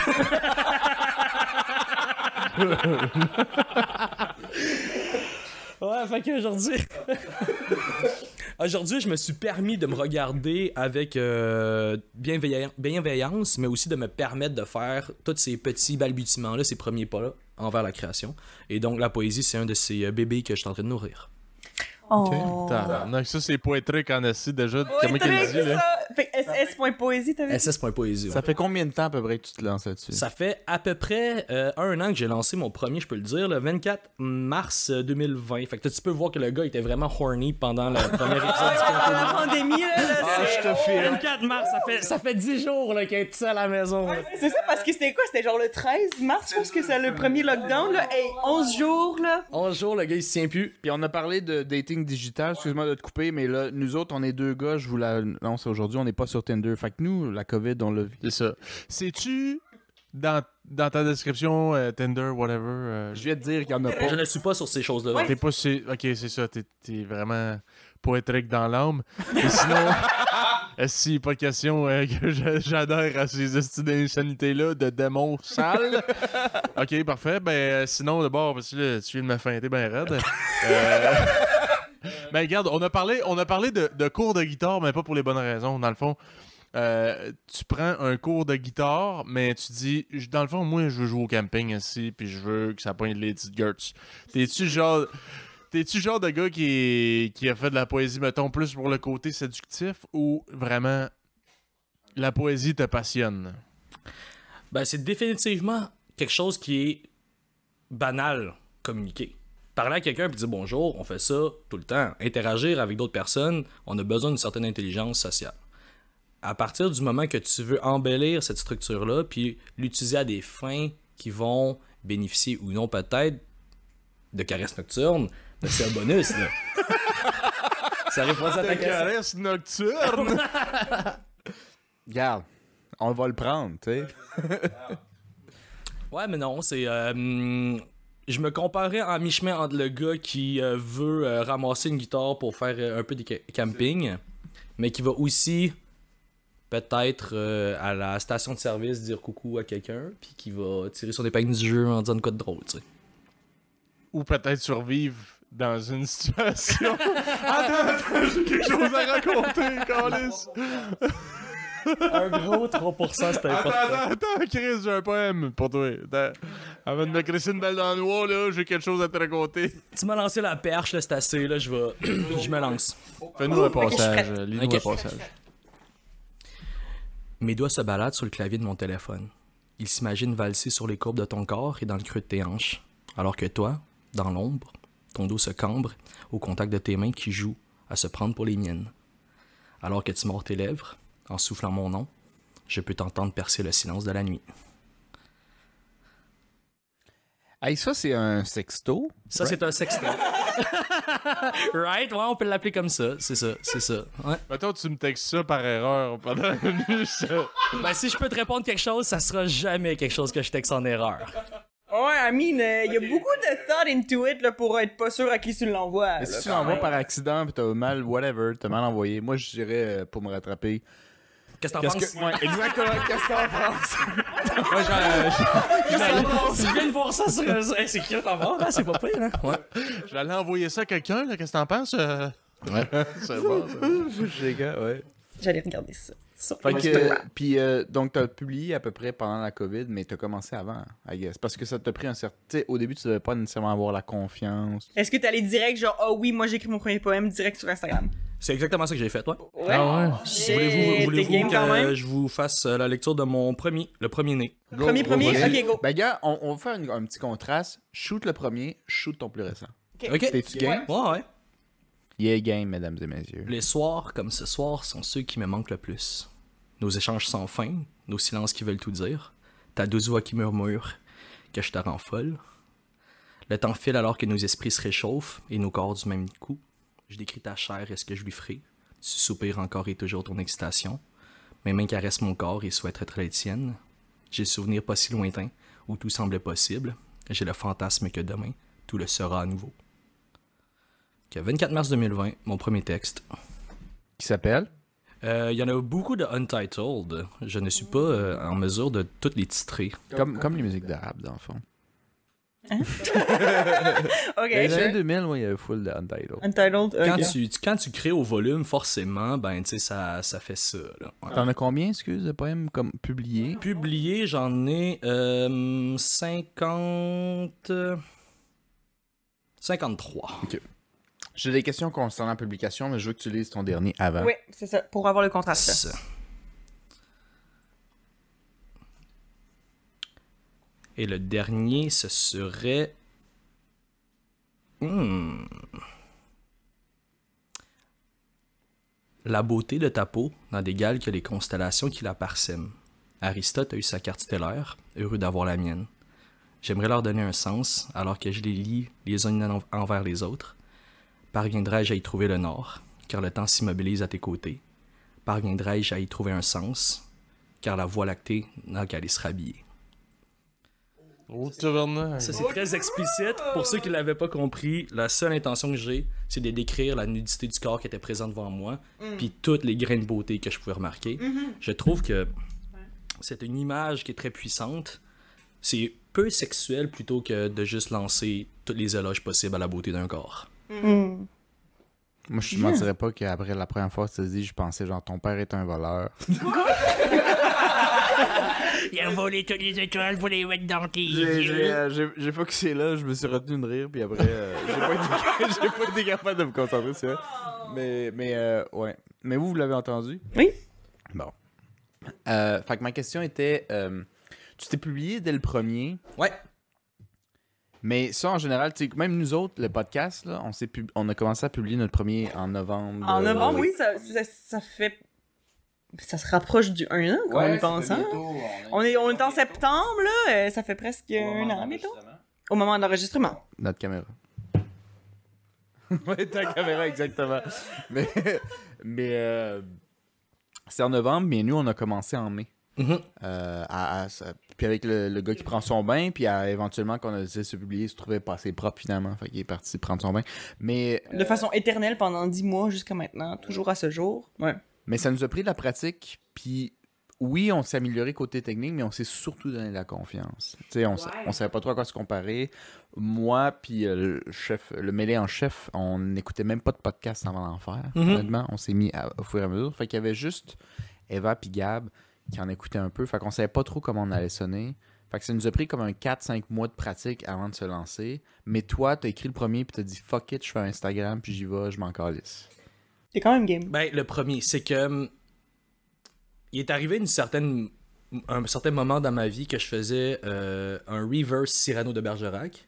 Et donc, j'écrivais des trucs que je présentais à du monde pour dire Hey, check ça, là, je pèse sur Enter, c'est ben trop, ça n'a pas rapport d'envoyer un sexto de cette façon-là. Et j'adorais amuser mon public, mes amis proches, avec la manière que j'interagissais c'est de l'humour avant. pas tant de l'humour que plutôt j'ai vraiment écrit de quoi de très intense puis je par exemple souhaite créer l'image de faire naufrage dans le fond de son œsophage mais je veux l'écrire de la manière la plus poétique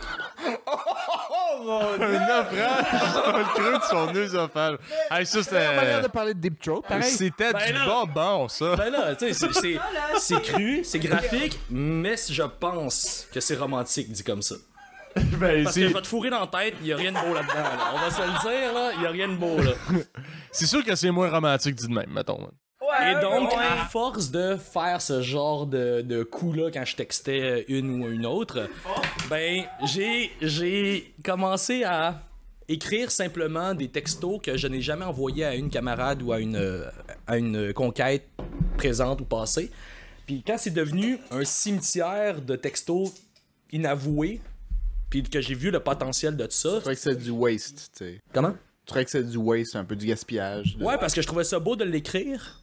Mais je savais que le, l'envoyer c'était juste hors contexte puis pas nécessairement requis non plus. Fait que après ça, ben en accumulant ce genre de texte-là, d'un côté c'était aussi s'exprimer puis de mettre des mots sur ses émotions. Puis à partir de là, je me suis dit, crime, il y a vraiment des belles affaires que je peux écrire où il y a des gens qui peuvent profiter de ce que j'écris et à partir de là, ben j'ai fait mon travail.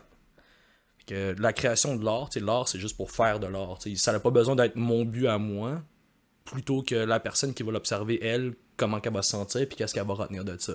Est-ce qu'elle va, mettons, follow la page? Est-ce qu'elle va prendre un cours de littérature? Est-ce qu'elle aussi, ça va susciter l'envie d'écrire de son côté? Je dis elle. Juste envie de lire plus. Lui. ou. Exact. Fait que ça, c'est deux affaires qui, euh, qui appartiennent à la personne, à l'auditoire. Mais moi, de mon côté, si je crée dans l'absolu une pièce d'art, au-delà de ma mort, s'il reste un vestige de mon existence, ben, sais, c'est une certaine manière de devenir immortel. Puis je trouve que c'est une super belle ambition à pourchasser. Ah, être immortel. ouais. Fait que est-ce que t'as l'ambition d'un jour être cité, mettons? J'adorerais que quelqu'un se fasse tatouer quelque chose que j'ai écrit. ouais. Une petite quote. Entre autres, l'œsophage dans... Un naufrage dans le fond de l'œsophage. euh, Hey, ça, là, moi, là, ça me tente pour mon prochain tatou. Naufrage dans le fond de l'œsophage, chaque samedi. Pourquoi pas? Pourquoi pas? pas 2020. SS, poésie. Hey, c'est pas poésie. Crime.